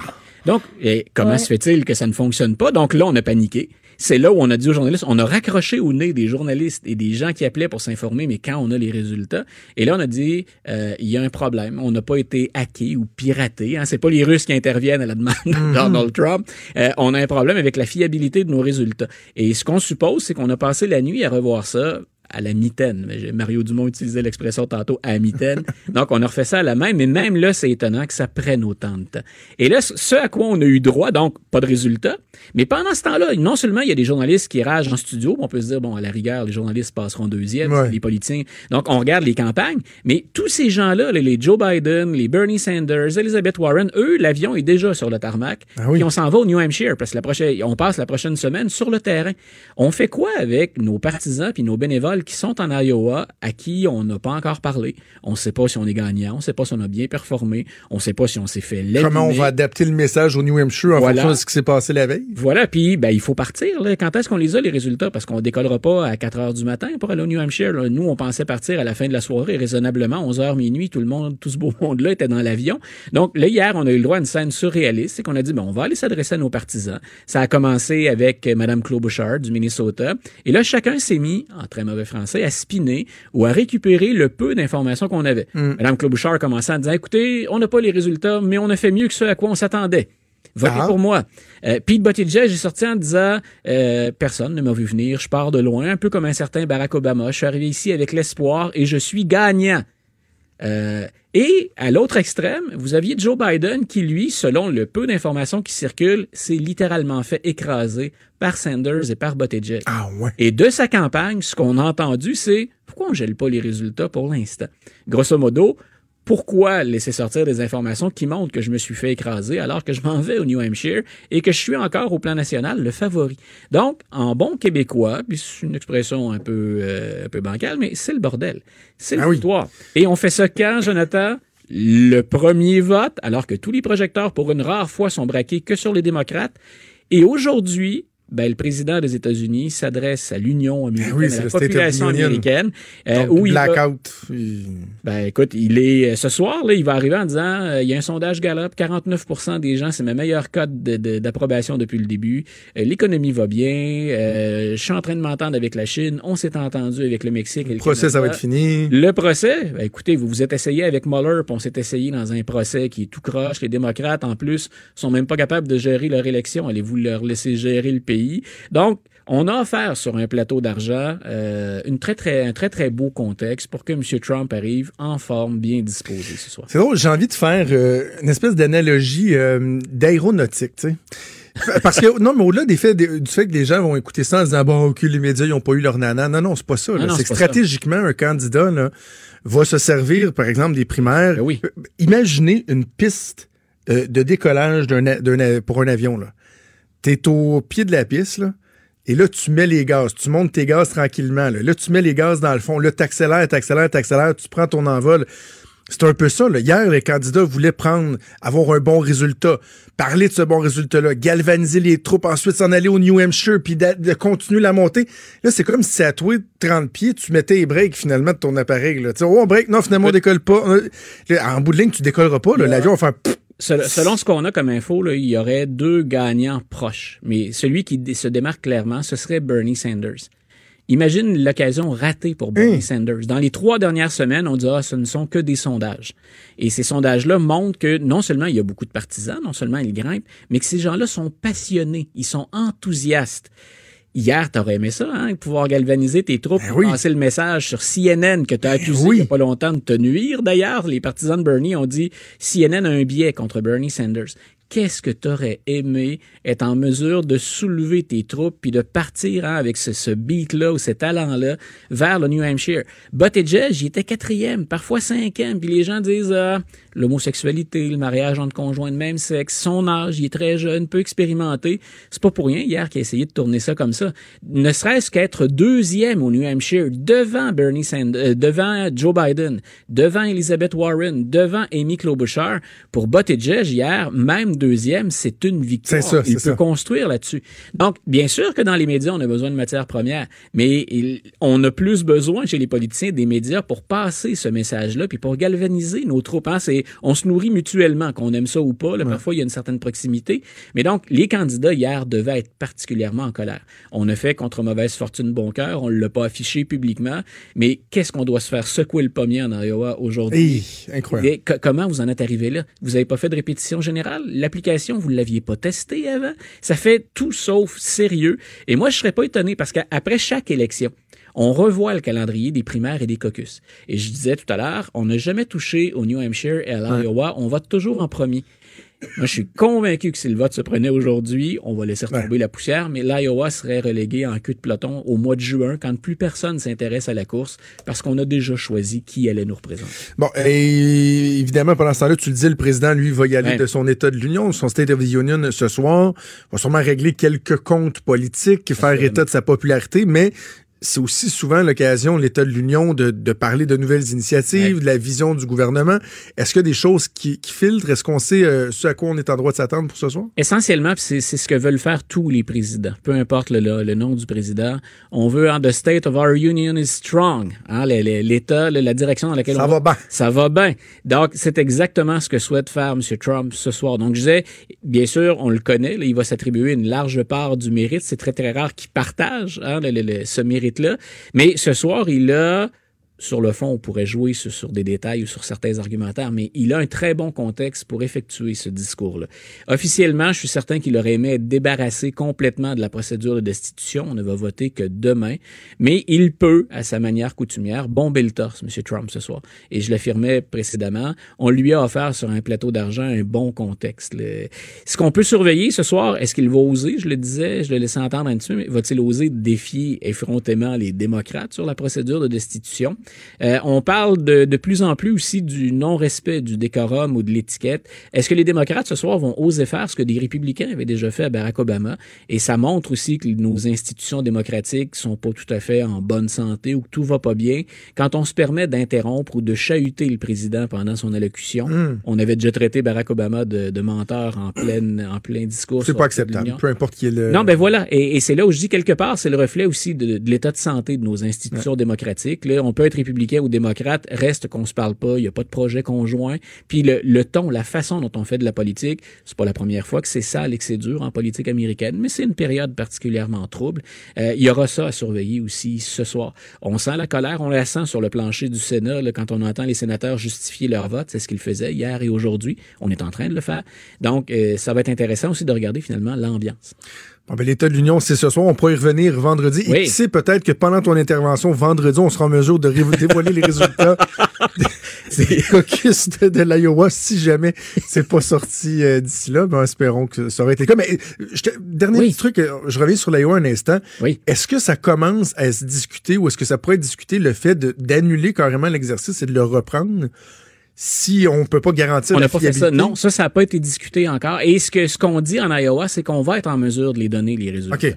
Donc, écoute, j'ai très hâte de voir où ça accroche. Puis comme on parle de transparence, puis qu'on dit souvent que le Parti démocrate, on le laisse entendre, qu'on a comme un préjugé contre Bernie Sanders, c'est encore plus important de montrer patte blanche. Il y a pour une foule de raisons beaucoup de pression sur les gens qui vont oui. dévoiler et valider les résultats. Et tu peux être certain, je disais, hein, au parti, au plan national, on doit surveiller euh, l'équipe de Biden, Buttigieg, Sanders, là, qu'est-ce qu'on doit avoir gardé des témoins sur place pour être certain que tout se passe bien? Voilà, on va Mais, suivre ça mais ensemble. c'était euh, sûr- tout ça était sûrement pas une bonne nouvelle pour le Parti Non, démocrate. non, absolument, c'est catastrophique. On suit ça ensemble euh, tout au long de la semaine. Bon, on se reparle vendredi. Merci, Luc. Bonne journée. Salut. Franchement dit. Jonathan Trudeau. Et Maude Boutet. Appelez ou textez au 187 Cube Radio 1877 827 2346. Cube Radio. Cube Radio. On va faire le tour de l'actualité. Maud, il y a une nouvelle euh, qui vient tout juste de tomber. C'est Radio-Canada qui sert ça, euh, qui sert ça. Qui nous sert? Concernant, Oh, euh, qui sert, qui sort, qui dévoile, qui divulgue, qui nous apprend Ah, que et on va avoir euh, un truc pas mal, pas mal intéressant là, en ce qui concerne l'antidopage au Québec. On sait que déjà on a une certaine expertise. On pense à la docteure Ayotte, mais là ça va aller encore plus loin. Puis l'Agence mondiale antidopage aussi, qui, euh, qui est basée ici à Montréal. Euh, ben, on aura la première chaire de recherche mondiale sur l'antidopage dans le sport. Ce sera euh, créé au campus de Longueuil de l'Université de Sherbrooke. Donc, l'Agence mondiale antidopage va annoncer officiellement ça le 11 février. Euh, ici même, à Montréal, c'est un partenariat qui va faire du Québec le premier pôle mondial de l'antidopage. C'est pas rien, c'est très gros. Euh, C'était le projet d'un professeur de l'Université de Sherbrooke, David Pavot, de mettre sur pied ce genre de chair-là. C'est sa spécialité. Pourquoi t'as sourire? Pourquoi tu sais qu'on pourrait appeler ça, je sais pas, la, la chère Geneviève Janson ou. euh, Il faut toujours y trouver un nom, là. ouais, ouais, non, je suis pas sûre que ça, ça envoie le Non, bon la message. chère Geneviève Janson, non. Ben, je sais, j'ai des réserves. J'ai des réserves. Tu soumettras ton idée. Euh, donc, le projet a non seulement été accepté, mais va aussi être financé par l'Agence mondiale antidopage. On parle de plus d'un million de dollars sur cinq ans. Euh, c'est un gros montant. Ce qu'on veut faire avec euh, cette chaire-là, c'est aider l'Agence mondiale dans des domaines qui dépassent aujourd'hui le cadre sportif. Donc, en gros, la lutte contre le dopage, on dit que ça s'est complifié, que les batailles, c'est plus seulement dans les laboratoires. Tu sais, à partir du moment où tu as un test positif de dopage, ben il y a pas mal de trucs qui entrent en compte par la suite. On va faire appel aux meilleurs experts en matière de droit de sciences politiques, d'économie, de gestion. Euh, les biotechnologies aussi, on veut axer ça sur la communication parce qu'on dit que tout le monde a comme son expertise dans ce domaine-là, mais admettons toi, tu es, super bon en laboratoire et tout, puis tu es bon pour gérer toute cette partie-là, mais après ça, il y a un aspect euh, où il y a des enquêtes, où il faut que tu gères les communications, comment tout, tout ça va sortir. On cite en exemple le scandale de la Russie. Après ça, on a eu besoin de juristes, d'enquêteurs, de spécialistes en communication pour gérer tout ça.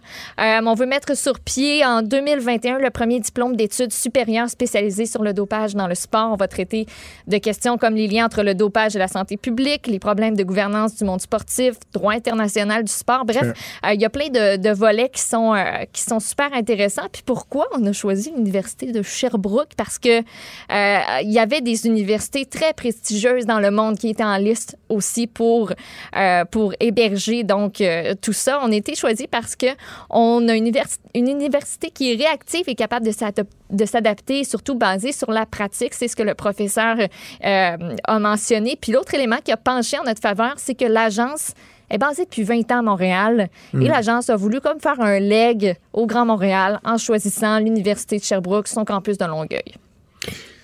On est des Donc, quand même, quand même cool, là. Tu sais, genre, Ouais, on est dans les Russes, les Russes vont dire We have to send that to Longueuil. Puis on va Where the heck is Longueuil? On va avoir du monde qui va venir de partout là, pour suivre cette, cette formation-là. Ok, t'es dans ton monde, toi, Longueuil. un matin. Oui, non, pas mal tout le temps. Pas mal tout Ça a le temps.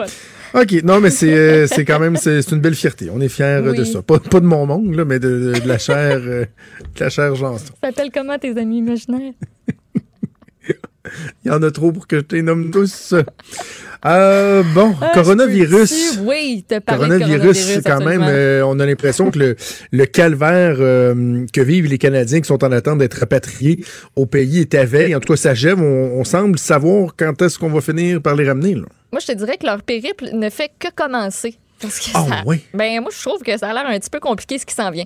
Euh, on devrait partir de Wuhan mercredi soir, donc pour les 304 personnes qui désirent quitter, qui l'ont fait savoir. Euh, ce chiffre-là change d'une journée à l'autre, mais à date, ce serait environ 300 personnes. Euh, puis on devrait arriver à la base de Trenton jeudi matin. Donc, Affaires mondiales Canada a envoyé une note aux Canadiens qui se sont enregistrés auprès du gouvernement pour quitter cette région-là. Dans cette note-là, on leur précise qu'ils doivent se rendre à l'aéroport international de Wuhan mercredi à 23 h heure locale pour décoller tôt le matin du jeudi 6 février. Avec le décalage horaire, l'avion va arriver à Trenton le matin du 6 février, donc notre jeudi, notre heure. Je sais pas si c'est clair, mais en tout cas. Euh, Oui. et euh, petite précision, écoute, dans la note qu'on dit bourré de faute dans sa version en français, on dit qu'en raison de la demande et des restrictions qui sont associées à ce vol-là, on peut pas garantir que toutes les personnes qui sont admissibles à une place vont être en mesure de monter à bord de l'avion. Fait qu'on demande aux gens de faire des plans dans l'éventualité que vous, vous n'êtes pas en mesure de monter. Ah, c'est le fun, ça. Petite précision numéro 2. Affaires mondiales Canada a fourni aux Canadiens touchés une lettre qui doit leur permettre de franchir des points de contrôle établis sur les routes. Ils vont devoir se rendre par eux-mêmes, puis ça risque d'être un petit peu compliqué. Petite précision numéro 3, Jonathan. Les, co- les conditions de vol ça devrait être quelque chose parce que t'as pas de nourriture qui va être admise à bord. Les passagers vont devoir se limiter à un bagage de cabine et les enfants de moins de deux ans vont être assis sur les genoux d'un parent.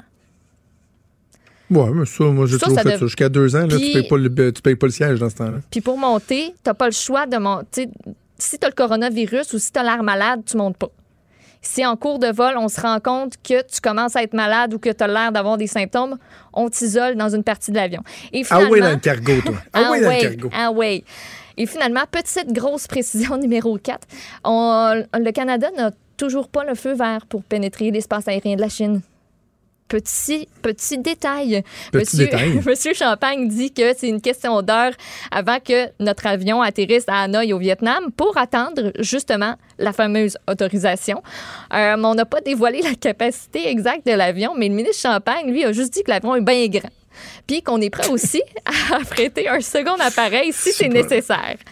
Il dit aussi qu'il y a des discussions avec nos alliés de différents pays, à savoir si on peut pas avoir des places sur d'autres appareils si jamais, là, on a comme trop de Canadiens à ramener. OK. Est-ce que tu penses que dans les discussions, dans les officines gouvernementales, lorsqu'ils parlent des Canadiens qui sont toujours sur place là-bas, ils parlent du Wuhan Clan?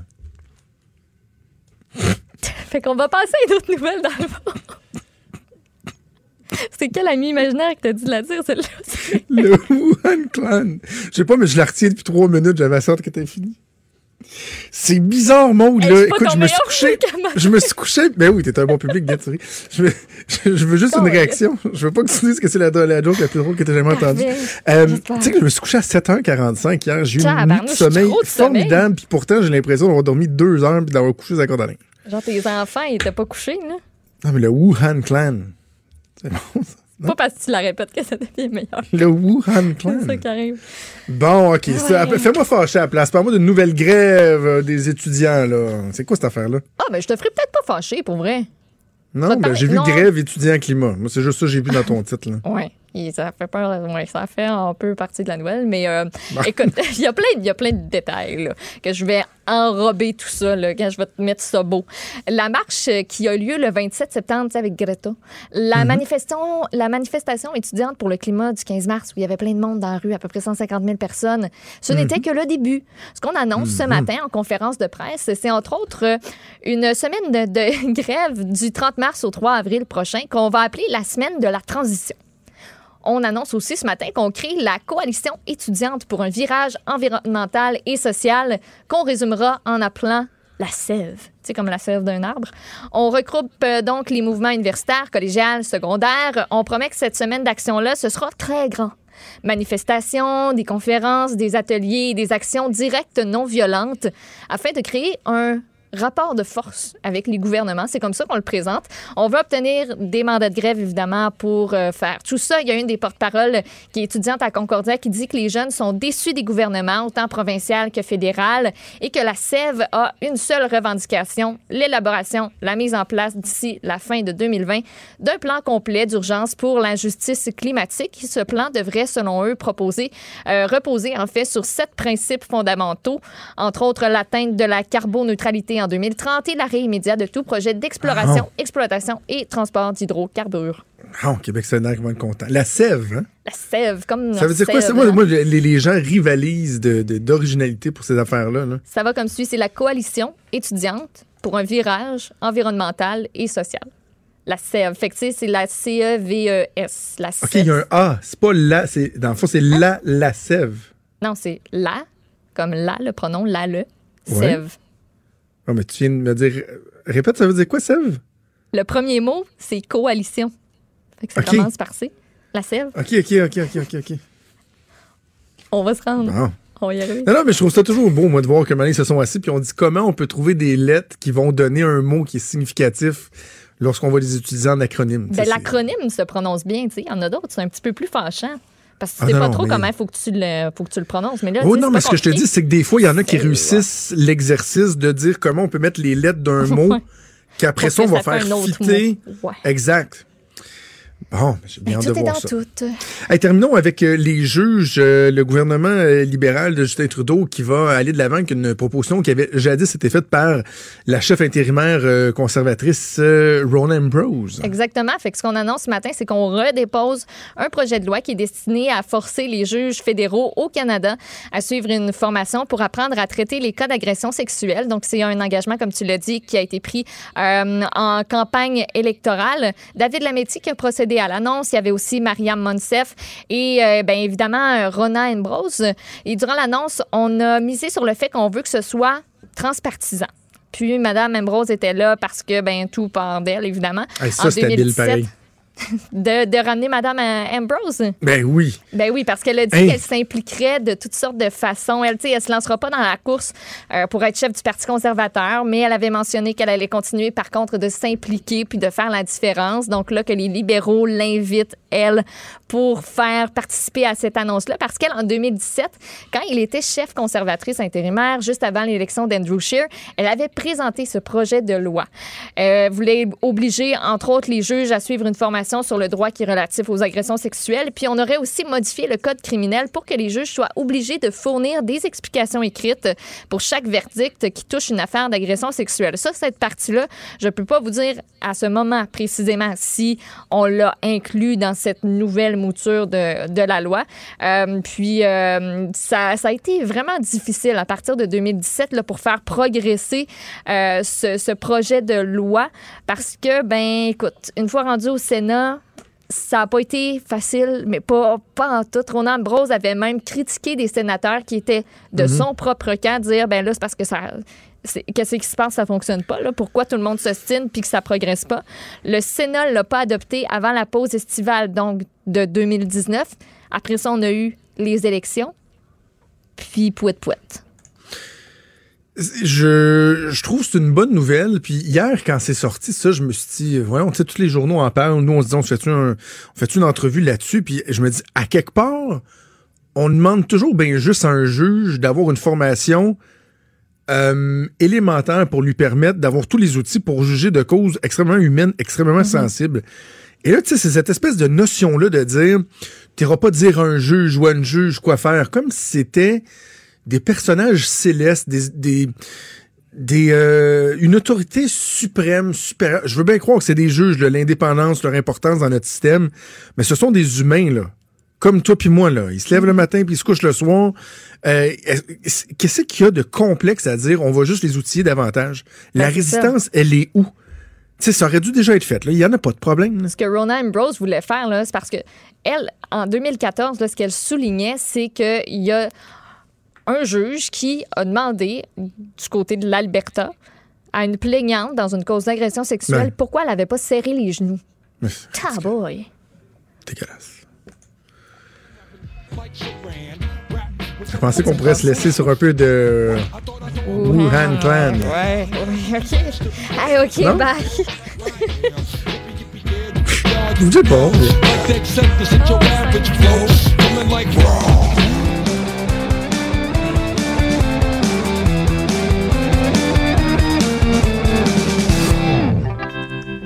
La chronique disque dur avec Stéphane Plante. Salut, Steph. Salut Jonathan. Non, mais Wuhan Clan. Oui, oui. Ah oui. Moi, J'adore ça. oui. Euh, écoute, Le gars, il fait exprès, comment réagir. Eh non, mais c'est ça que je carbure à votre sentiment de malaise. Tout à Comme fait. si C'était grave que mon jeu de mots, il était pas. C'est pas grave, c'est juste. Ça devient. Non, c'est ça. C'est mauvais. hein? C'est- OK, on va arrêter ça.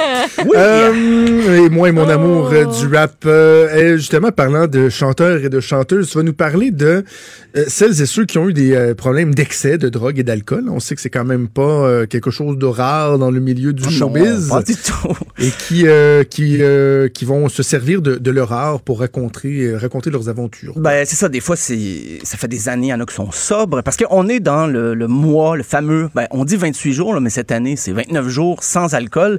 C'est pour ça que je le fais pas, moi. La Ouais. journée de trop, là, wow, no. Ouais, oui. ben, ben, je pense qu'avec euh, avec ton segment euh, précédent, tu as confirmé que tu n'avais pas respecté la sobriété pour le mois de février. Euh, non, je non. me ben, suis couché à 7h45 ah ouais, C'est mais- ça, t'as trop. sans avoir pris une goutte d'alcool. là. C'est- Non, non, c'est j'ai trop dormi. ouais, ouais, une petite crème d'amande avant de se coucher. Non. Oh, c'est bon, ouais, Oh boy. Euh, mais pour ça, tout ça pour dire qu'il y a des, il y a des rockstars qui ont décidé là, de, de pousser la sobriété beaucoup plus longtemps qu'un mois parce qu'ils ont eu des problèmes, des fois de carrière, des problèmes personnels. Et euh, j'en ai énuméré quelques-uns. Mais tout d'abord, James Hetfield, parce que tout récemment, euh, ben, en septembre, il avait déjà été obligé de retourner en cure de dé- désintoxication. Mais il y a trois ou quatre jours, il est apparu devant le, le public parce qu'il présentait sa collection de voitures anciennes. Voilà, moi je collectionne les macarons, mais lui il collectionne des... Hein, on voit que Ah ça ouais. deux niveaux. Euh, et mais lui il avait arrêté 15 ans avant. Euh, c'est triste parce que là, même le groupe, à l'automne, a obligé de reporter la tournée qui était prévue en Australie, en Nouvelle-Zélande. Mais là, il semble très bien. Mais lui, il racontait que ce qui l'a fait arrêter l'alcool, c'est que sa blonde, ben, son épouse, l'a jeté dehors à un moment donné parce qu'il était insupportable. Et puis, la crainte de perdre sa famille l'a ramené vers la sobriété. Donc, euh, parce que Metallica, c'était quand même des, bons buveurs, euh, malgré tout, et James Hetfield en tête. Steven Tyler d'Aerosmith, oh que oui, dans les années 70-80, lui, son combo préféré, c'était whisky, cocaïne. Il s'en est jamais caché. c'était ça qui, vraiment, il carburait à ça. Et euh, en 1994, il a renoncé à ça jusqu'à 2006. Et c'est une prescription de son médecin. Ça lui a comme donné le goût, les- un des effets secondaires de la prescription de son médecin, il a comme le, le fait rechuter, en fait. Par contre, euh, depuis 2014, il consomme, Steven Tyler d'Aerosmith ne consomme à peu près rien, vraiment rien, Euh, même si la performance aux Grammys euh, laisse croire le contraire, mais pour le moment, ça va bien. Euh, plus que tu es dans le rap aujourd'hui, euh, Jonathan. Non, pas tant. 50 Cent, euh, lui, a avoué que l'alcool, Tellement. Ça le rendait paranoïaque. Donc, il a dit, moi, je bois plus. ça- Et il s'abstient des drogues au complet. Et là, ce qu'on entend, c'est la pièce High All the Time. Et qui, qui dit bien ce que ça veut dire. C'est d'être tout le temps high. Le titre dit tout. Tout à fait. évocateur. Son candy shop, là, je vous dis, c'est pas des jujubes au melon d'eau. Non. Et là, les- Ah non? Non, je pense pas. il s'est fait demander en entrevue, mais OK, tu dis que tu prends pas d'alcool et de drogue, mais pourquoi une chanson qui s'appelle High All the Time? Lui, il a dit tout simplement parce que je voyais des, des, des rappers, parce que c'est vrai que c'est populaire dans le rap, euh, Dr. Dre, Snoop Doggy Dogg, de, de parler, de con- consommer et tout ça. Puis il disait, ces gars-là vendaient 500 000 albums. J'ai dit, je vais faire une chanson là-dessus, même si je ne consomme pas, et ça a très bien fonctionné pour lui. Mais il est quand même sobre. euh, tout le reste. Tu parles d'une fraude.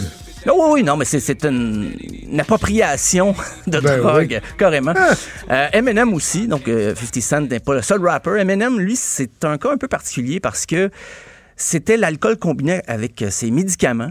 Euh, il prenait euh, une espèce de combo de Vicodin, des Valium, de la méthadone avec ça. Il aurait fait un overdose de méthadone, mais l'alcool là-dedans aidait pas du tout euh, les effets secondaires de, de, de ses médic- de sa médication. Mais il s'est dit, je prenais ça pour les douleurs à l'estomac, mais dans le fond, je me nourrissais juste mal. Si je, me, commence à avoir une alimentation saine, j'aurais plus besoin d'avoir tout ça. Donc, il a arrêté complètement depuis 2007. Euh, un autre cas notoire de consommation, mais là, c'est vraiment même aussi du côté de l'héroïne et tout, c'est Anthony Kiedis de Red Hot Chili Peppers. Euh, il en a parlé longuement dans son, sa biographie euh, Scar Tissue.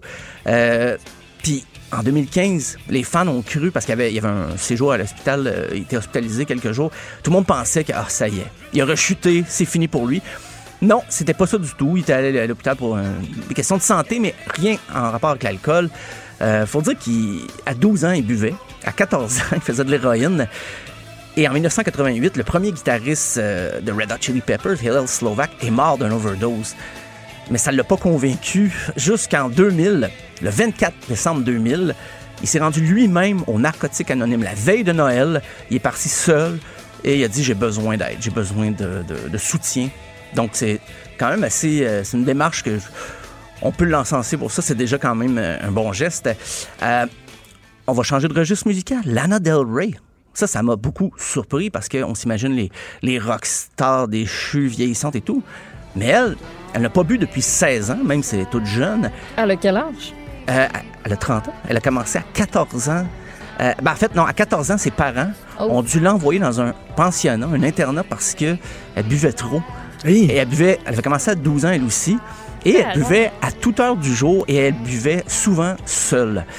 Et dans la pièce Born to Die qu'on entend, c'est c'est une chanson d'amour, mais elle évoque là-dedans son passé euh, du, du côté obscur, comme quoi c'était difficile de l'aimer quand elle était euh, comme ça imbibée à journée longue. Donc, euh, Lana Del Rey, c'est ce qui m'a surpris un peu, je l'avoue, dans, dans le top. Ben oui. Plus que Steven Tyler, disons.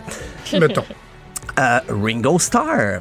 Lui, Ringo! Ringo, ce qu'il n'a pas pris, c'est la séparation des Beatles. Euh, ça a été difficile pour lui, mais il n'a pas arrêté sa consommation d'alcool pendant 18 ans après, de 70 à 80 à 88.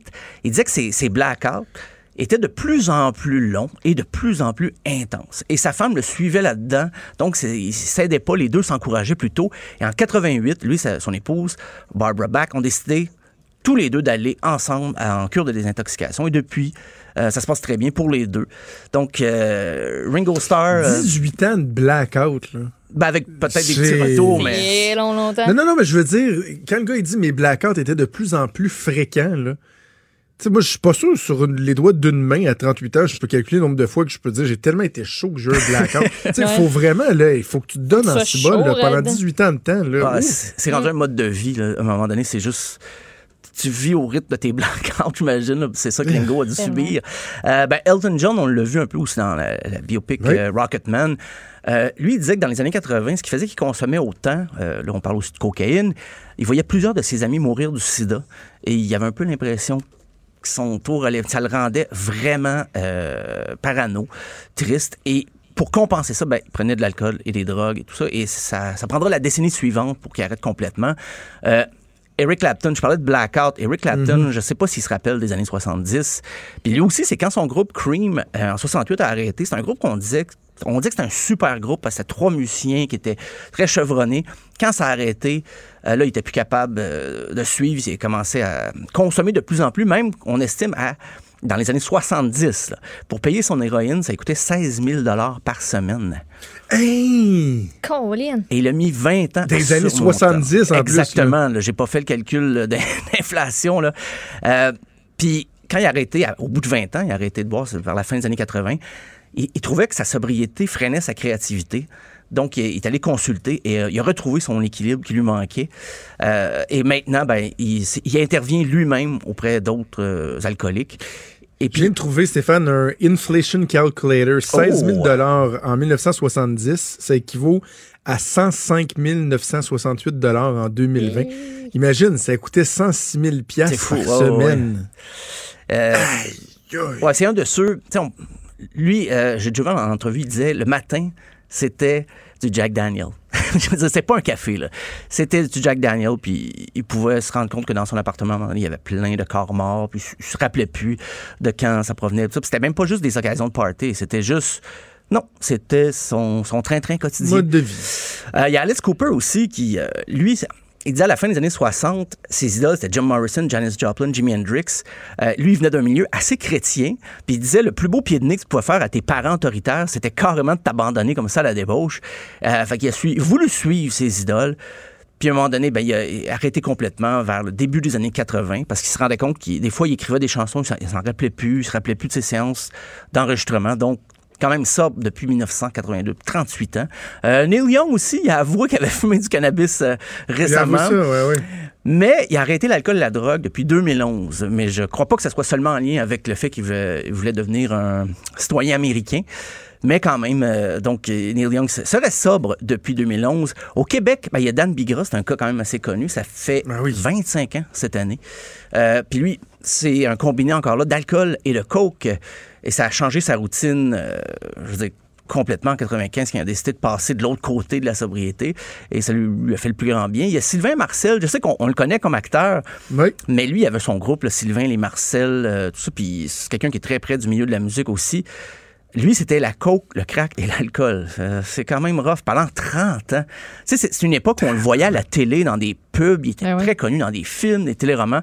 Mais il vivait le, creux de, sa consommation. C'était très... C'est triste, mais il s'en est sorti. Euh, Renée Martel, la reine du country, elle avait arrêté 20 ans de boire. Mais quand son père est décédé, ça leur plongeait un petit peu dans ses démons. Euh, elle a commencé à prendre l'alcool. Par contre, elle a arrêté et ce qui l'a sauvé, elle disait, c'est de pouvoir chanter, même passer 70 ans, de pouvoir faire des spectacles.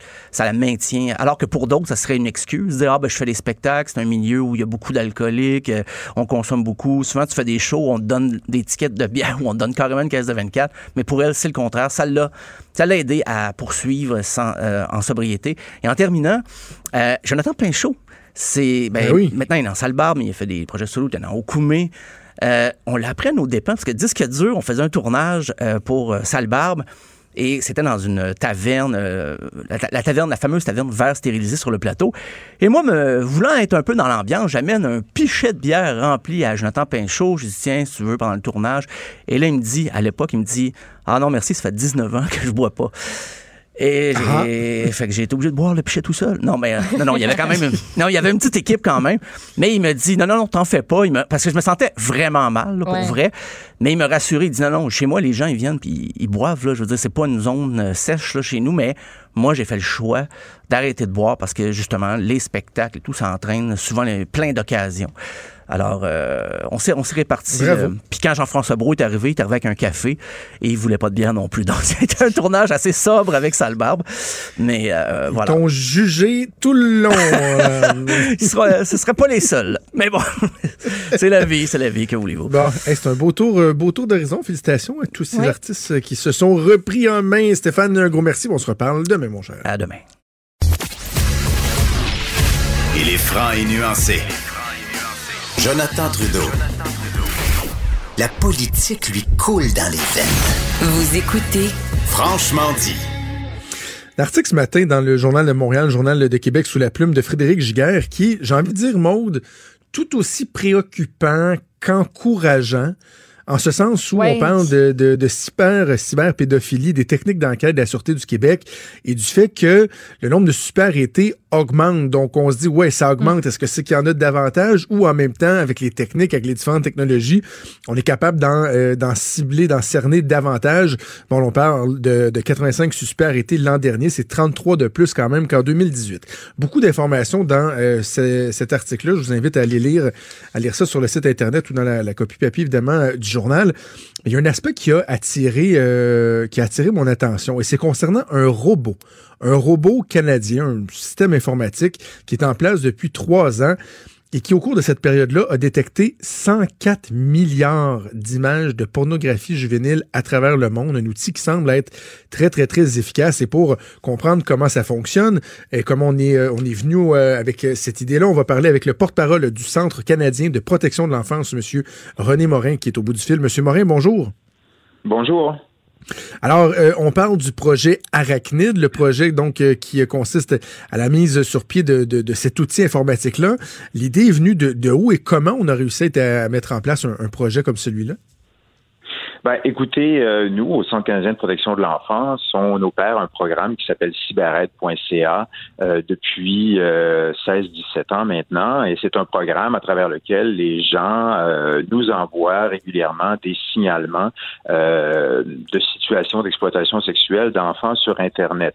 Euh, parallèlement à tout ça, on fait aussi des recherches et on en a fait une euh, il y a quelques années auprès de la première génération, euh, la première génération de victimes euh, d'abus euh, sexuels euh, qui ont été commis contre elles lorsqu'elles étaient enfants. Ces personnes-là sont aujourd'hui adultes, mais on voulait enquêter sur ces gens-là qui ont été la première génération de victimes d'abus sexuels euh, avec prise d'image.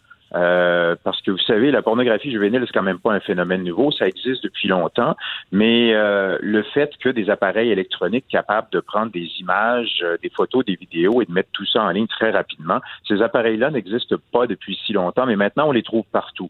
On part donc du principe que lorsqu'il y a un abus sexuel de commis contre un enfant, il y a inévitablement des images qui sont prises. Et en interviewant euh, un certain nombre de victimes euh, d'abus avec prise d'images, on s'est rendu compte que l'une des choses qui les préoccupait le plus, c'était le fait que des images des pires moments de leur vie subsistent en ligne, souvent Mm. des années, voire des dizaines d'années après les faits. Et ça, ça leur empoisonne l'ex- l'existence considérablement. Et donc, nous, on s'est dit, qu'est-ce qu'on peut faire pour soulager un peu la détresse de ces victimes-là? Et c'est comme ça que l'idée d'Arachnid euh, nous est venue. C'est intéressant ce que vous dites parce que au travers toute la démarche qu'une personne victime euh, d'une agression euh, sexuelle, victime d'un pédophile par exemple, à travers toute cette démarche d'acceptation là, si en plus il y a une espèce de, sentiment, je sais pas, on peut, peut-être c'est la honte, la gêne euh, de, de savoir que ces images-là subsistent pour ces personnes-là, c'est un frein carrément à leur, à leur réhabilitation. En fait, ça se répercute dans toutes les sphères de leurs existences. Dans les témoignages qu'on a reçus, euh, beaucoup nous disaient qu'elles sont allées jusqu'à changer leur apparence, euh, la couleur de leurs cheveux, la couleur de leurs yeux parfois. Euh, beaucoup se, se, se, se cachent lorsqu'elles doivent sortir en public et évitent de se présenter en public dans la majorité des cas. si vous allez faire votre marché, vous croisez quelqu'un qui vous regarde un petit peu plus longuement que d'habitude, vous vous demandez tout de suite si cette personne-là peut-être vous a vu dans des des images euh, d'abus en ligne. Euh, donc, c'est pas une situation qui est facile à vivre. Donc, c'est dans le, par, respect pour ces victimes-là qu'on en est venu à développer la technologie arachnide, mais ça va beaucoup plus loin que ça parce que, euh, bon, vous savez qu'à travers cyberette.ca, euh, on recevait déjà quand même plusieurs milliers de signalements par mois qui nous venaient euh, de gens, monsieur, madame, tout le monde, comme tous ceux qui nous écoutent en ce moment, qui communiquaient, communiquaient avec nous à raison de 3-4 000 fois par mois, mais on se disait bien que ce n'était la pointe, ce n'était que la pointe de l'iceberg, tout ça, qui avait nécessairement beaucoup plus euh, de, d'images sur Internet que ce qui nous était rapporté par les gens qui nous faisaient des signalements. Bon, ben justement, parlons du projet Arachnid. Euh, on parle quoi? C'est un, logiciel? Comment ça fonctionne? Il y, a, un survol automatique qui se fait de, de toutes les pages ou c'est des données qui sont soumises? Comment ça fonctionne?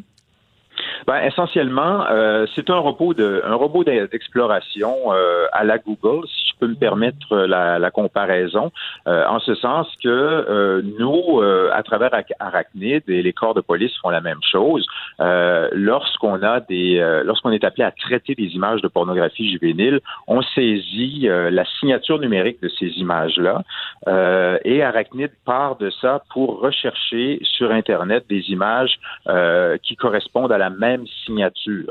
Euh, donc, Arachnid va pouvoir trouver ces images-là et part du principe que euh, lorsqu'on tombe sur un site où euh, ces images-là ont été localisées, ben, toutes les images qui l'entourent et qu'on ne connaît pas encore sont probablement elles aussi des images de pornographie juvénile.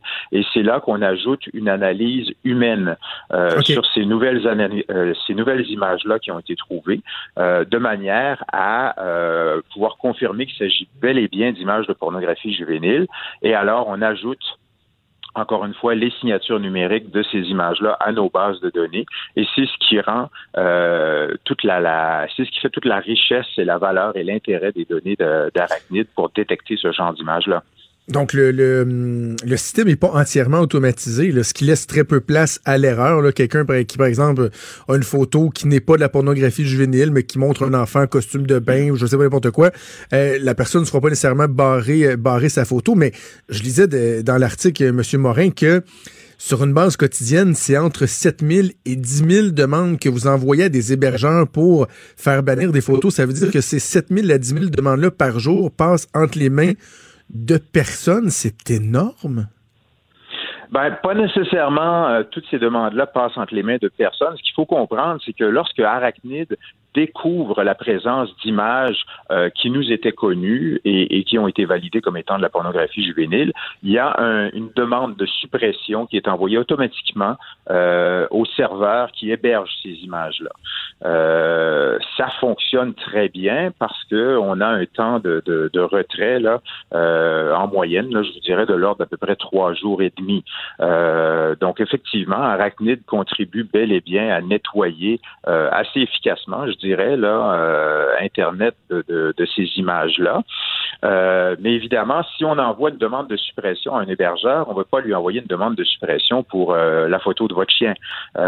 donc, quelque part, on veut s'assurer qu'il y aura eu une validation humaine du contenu de l'image pour s'assurer que lorsqu'on envoie ces, ces, demandes de suppression-là, il s'agit bel et bien d'images qui contreviennent là aux dispositions du code criminel. Je lisais qu'il y a des hébergeurs qui refusent euh, certaines de, vos demandes. Est-ce que c'est sur cette base-là, en fait, se rendre compte que finalement, euh, la photo est correcte après approbation humaine ou? Ben, euh, ce qu'on observe, c'est que la, réponse des hébergeurs est très variable. Comme je vous le disais tout à l'heure, on a un bon taux de succès de l'ordre de trois jours et demi là euh, pour, pour, faire retirer les images. Euh, il y a des hébergeurs qui vont très très très rapidement, euh, qui vont tempérer là euh, sur le champ et qui vont qui vont retirer les images. D'autres vont prendre jusqu'à deux semaines ou, ou, ou, ne vont rien faire du tout ou vont contester nos demandes. maintenant, il faut savoir que nous on va aussi un petit peu plus loin en ce sens que bon, je vais vous donner l'image, je vais, je vais vous, vous l'exemple d'une. Euh, prenez par exemple une vidéo qui aurait été tournée euh, d'un abus sexuel commis contre une jeune fille. Euh, évidemment, quelque part dans la vidéo, il y aura carrément des scènes, des scènes d'abus sexuels, mais la vidéo peut s'ouvrir par une représentation de cette jeune fille-là vêtue d'une robe. bon, est-ce que cette image-là est illégale? Euh, a priori, non. Mais lorsque vous continuez de regarder la vidéo, que ça se transforme carrément en scène d'abus contre cette mhm. jeune fille-là, ben là, à ce moment-là, on est en présence d'images qui sont carrément illégales. Mais toutes ces images-là font partie de la même vidéo. Donc, lorsque euh, on envoie des demandes de suppression, ben c'est parce qu'on sait, nous, que ces images-là constituent des scènes de crime. Et on veut que toutes les images qui se rapportent à ce crime-là commis contre un enfant soient retirées, qu'elles soient légales ou non. Est-ce que vous avez des recours contre les hébergeurs qui, euh, qui refusent de, de collaborer? Là, s'il y a un cas qui, qui est évident, puis que l'hébergeur dit non, nous, on retirera pas la, pièce en question, est-ce que vous, de part, je sais pas moi, des partenariats internationaux ou autres, est-ce que vous avez des recours pour les obliger ou pour à tout le moins signaler le fait qu'il y a des hébergeurs qui sciemment euh, acceptent mmh. d'avoir du matériel comme, euh, comme celui-là? Ben écoute, nous, on travaille avec les corps de police, hein, euh, donc euh, on a une collaboration très, très, très étroite. Euh, les signalements que l'on reçoit à partir du moment où il s'agit d'infractions au code criminel, ben évidemment, on retransmet toutes les informations au corps de police le plus compétent pour agir. Et la beauté de la chose aussi, c'est qu'on est en réseau avec d'autres organisations qui font exactement la même chose que nous ailleurs dans le monde, et on met la plateforme Arachnid à leur disposition pour que leurs analystes puissent eux aussi participer à la validation des images. Euh, et c'est ce qui nous permet de rendre Arachnid encore plus efficace, plus riche, plus performant. Et euh, bon, évidemment, euh, lorsque par différentes techniques de géolocalisation, on constate que telle ou telle image ou tel ou tel suspect se trouve à l'extérieur du Canada, ben évidemment, ce ne serait pas du ressort des autorités policières canadiennes d'agir à ce moment-là. Donc nous, on va rediriger le signalement vers le pays euh, où se trouvent les, autorités compétentes pour agir. Vous avez parlé tantôt d'un taux de succès, bon, la, moyenne de temps, trois jours et demi, mais globalement, sur le nombre de demandes qui peuvent être acheminées, votre taux de réussite, là où ultimement l'image va être supprimée, par exemple, on parle on parle de, de quel chiffre environ? Ah, ben en fait, c'est très élevé, hein, c'est proche de 100 ah, euh, oui. oui. tout à fait, ça fonctionne très bien. Ce qui nous préoccupe, c'est le temps nécessaire pour supprimer les images. Euh, trois jours et demi, c'est déjà une très bonne chose, c'est beaucoup mieux qu'avant, on s'entend, mais nous, on veut ramener ça. Notre objectif, c'est de ramener ça. On veut pas que ça se compte en jours, on veut que ça se compte en minutes. On veut que ça aille très, très, très rapidement, et donc on fait un, un travail de, de, de, de, de sensibilisation, d'action, d'information. Euh, euh, ces temps-ci auprès euh, des grands des grands joueurs de l'internet, de l'industrie, des pouvoirs publics, pour essayer de faire comprendre un petit peu à tout le monde ce qui est en train de se passer et se donner les moyens justement là d'avoir plus de, de, de mordants pour forcer les entités qui hébergent ces images-là à ah les retirer très très très rapidement. Est-ce que vous devez être en constante adaptation? Vous parliez de performance, des performances du, projet, de l'outil informatique. Euh, les euh, gens qui hébergent ce matériel-là ou qui veulent en assurer la, diffusion, le partage, eux, j'imagine, sont toujours à l'affût de, mieux camoufler ce qu'ils font. Est-ce que vous devez toujours être euh, en, en constante amélioration, modification? Toujours. Euh, ça n'arrête jamais parce que euh, c'est l'histoire d'Internet. Hein. Vous trouvez une solution à un problème et vous allez automatiquement avoir des gens qui vont trouver un moyen de contourner la solution pour continuer à faire ce qu'ils font. Euh, donc, nous, de la même manière, on doit constamment perfectionner nos algorithmes, améliorer notre technologie pour continuer d'être capable de faire ce qu'on fait. c'est la réalité même là d'Internet. Dernière question avant qu'on se laisse, M. Morin, parce que dans l'article ce matin, on parle des enquêteurs à la Sûreté du Québec euh, qui sont euh, dédiés à, à, ce milieu-là, bon, à traquer les cyberpédophiles. Puis on dit que deux fois par année minimum doivent consulter, par exemple, doivent aller voir un psychologue, recevoir un peu d'aide. Vous, avec les... Je, reviens au nombre de fichiers qui passent entre les mains de personnes humaines pour les valider. Est-ce que vos, vos employés ont un certain encadrement parce que ça doit devenir très, très lourd euh, à la longue? Oui, vous avez tout à fait raison et on a effectivement un programme euh, en place euh, pour euh, tous nos analystes euh, qui sont suivis euh, par un psychologue de façon très régulière. Il y a des séances individuelles, des séances de groupe. ils ont accès à des congés lorsque la coupe est pleine parce que ils ont eu une très très dure journée de par la nature des images qui ont défilé sur leurs yeux. S'ils ont besoin de prendre du repos, ils peuvent en prendre. on comprend que c'est un travail qui, qui, qui est pas facile, qui est très éprouvant. Écoutez, on parle d'un crime qui est commis contre les personnes les plus vulnérables qu'on puisse imaginer, oui. les enfants et souvent de très jeunes enfants. Et la nature des crimes dont on parle, vous savez, il y a des gens qui vont parfois minimiser la pornographie juvénile en disant, bah, ce, n'est que des images après tout.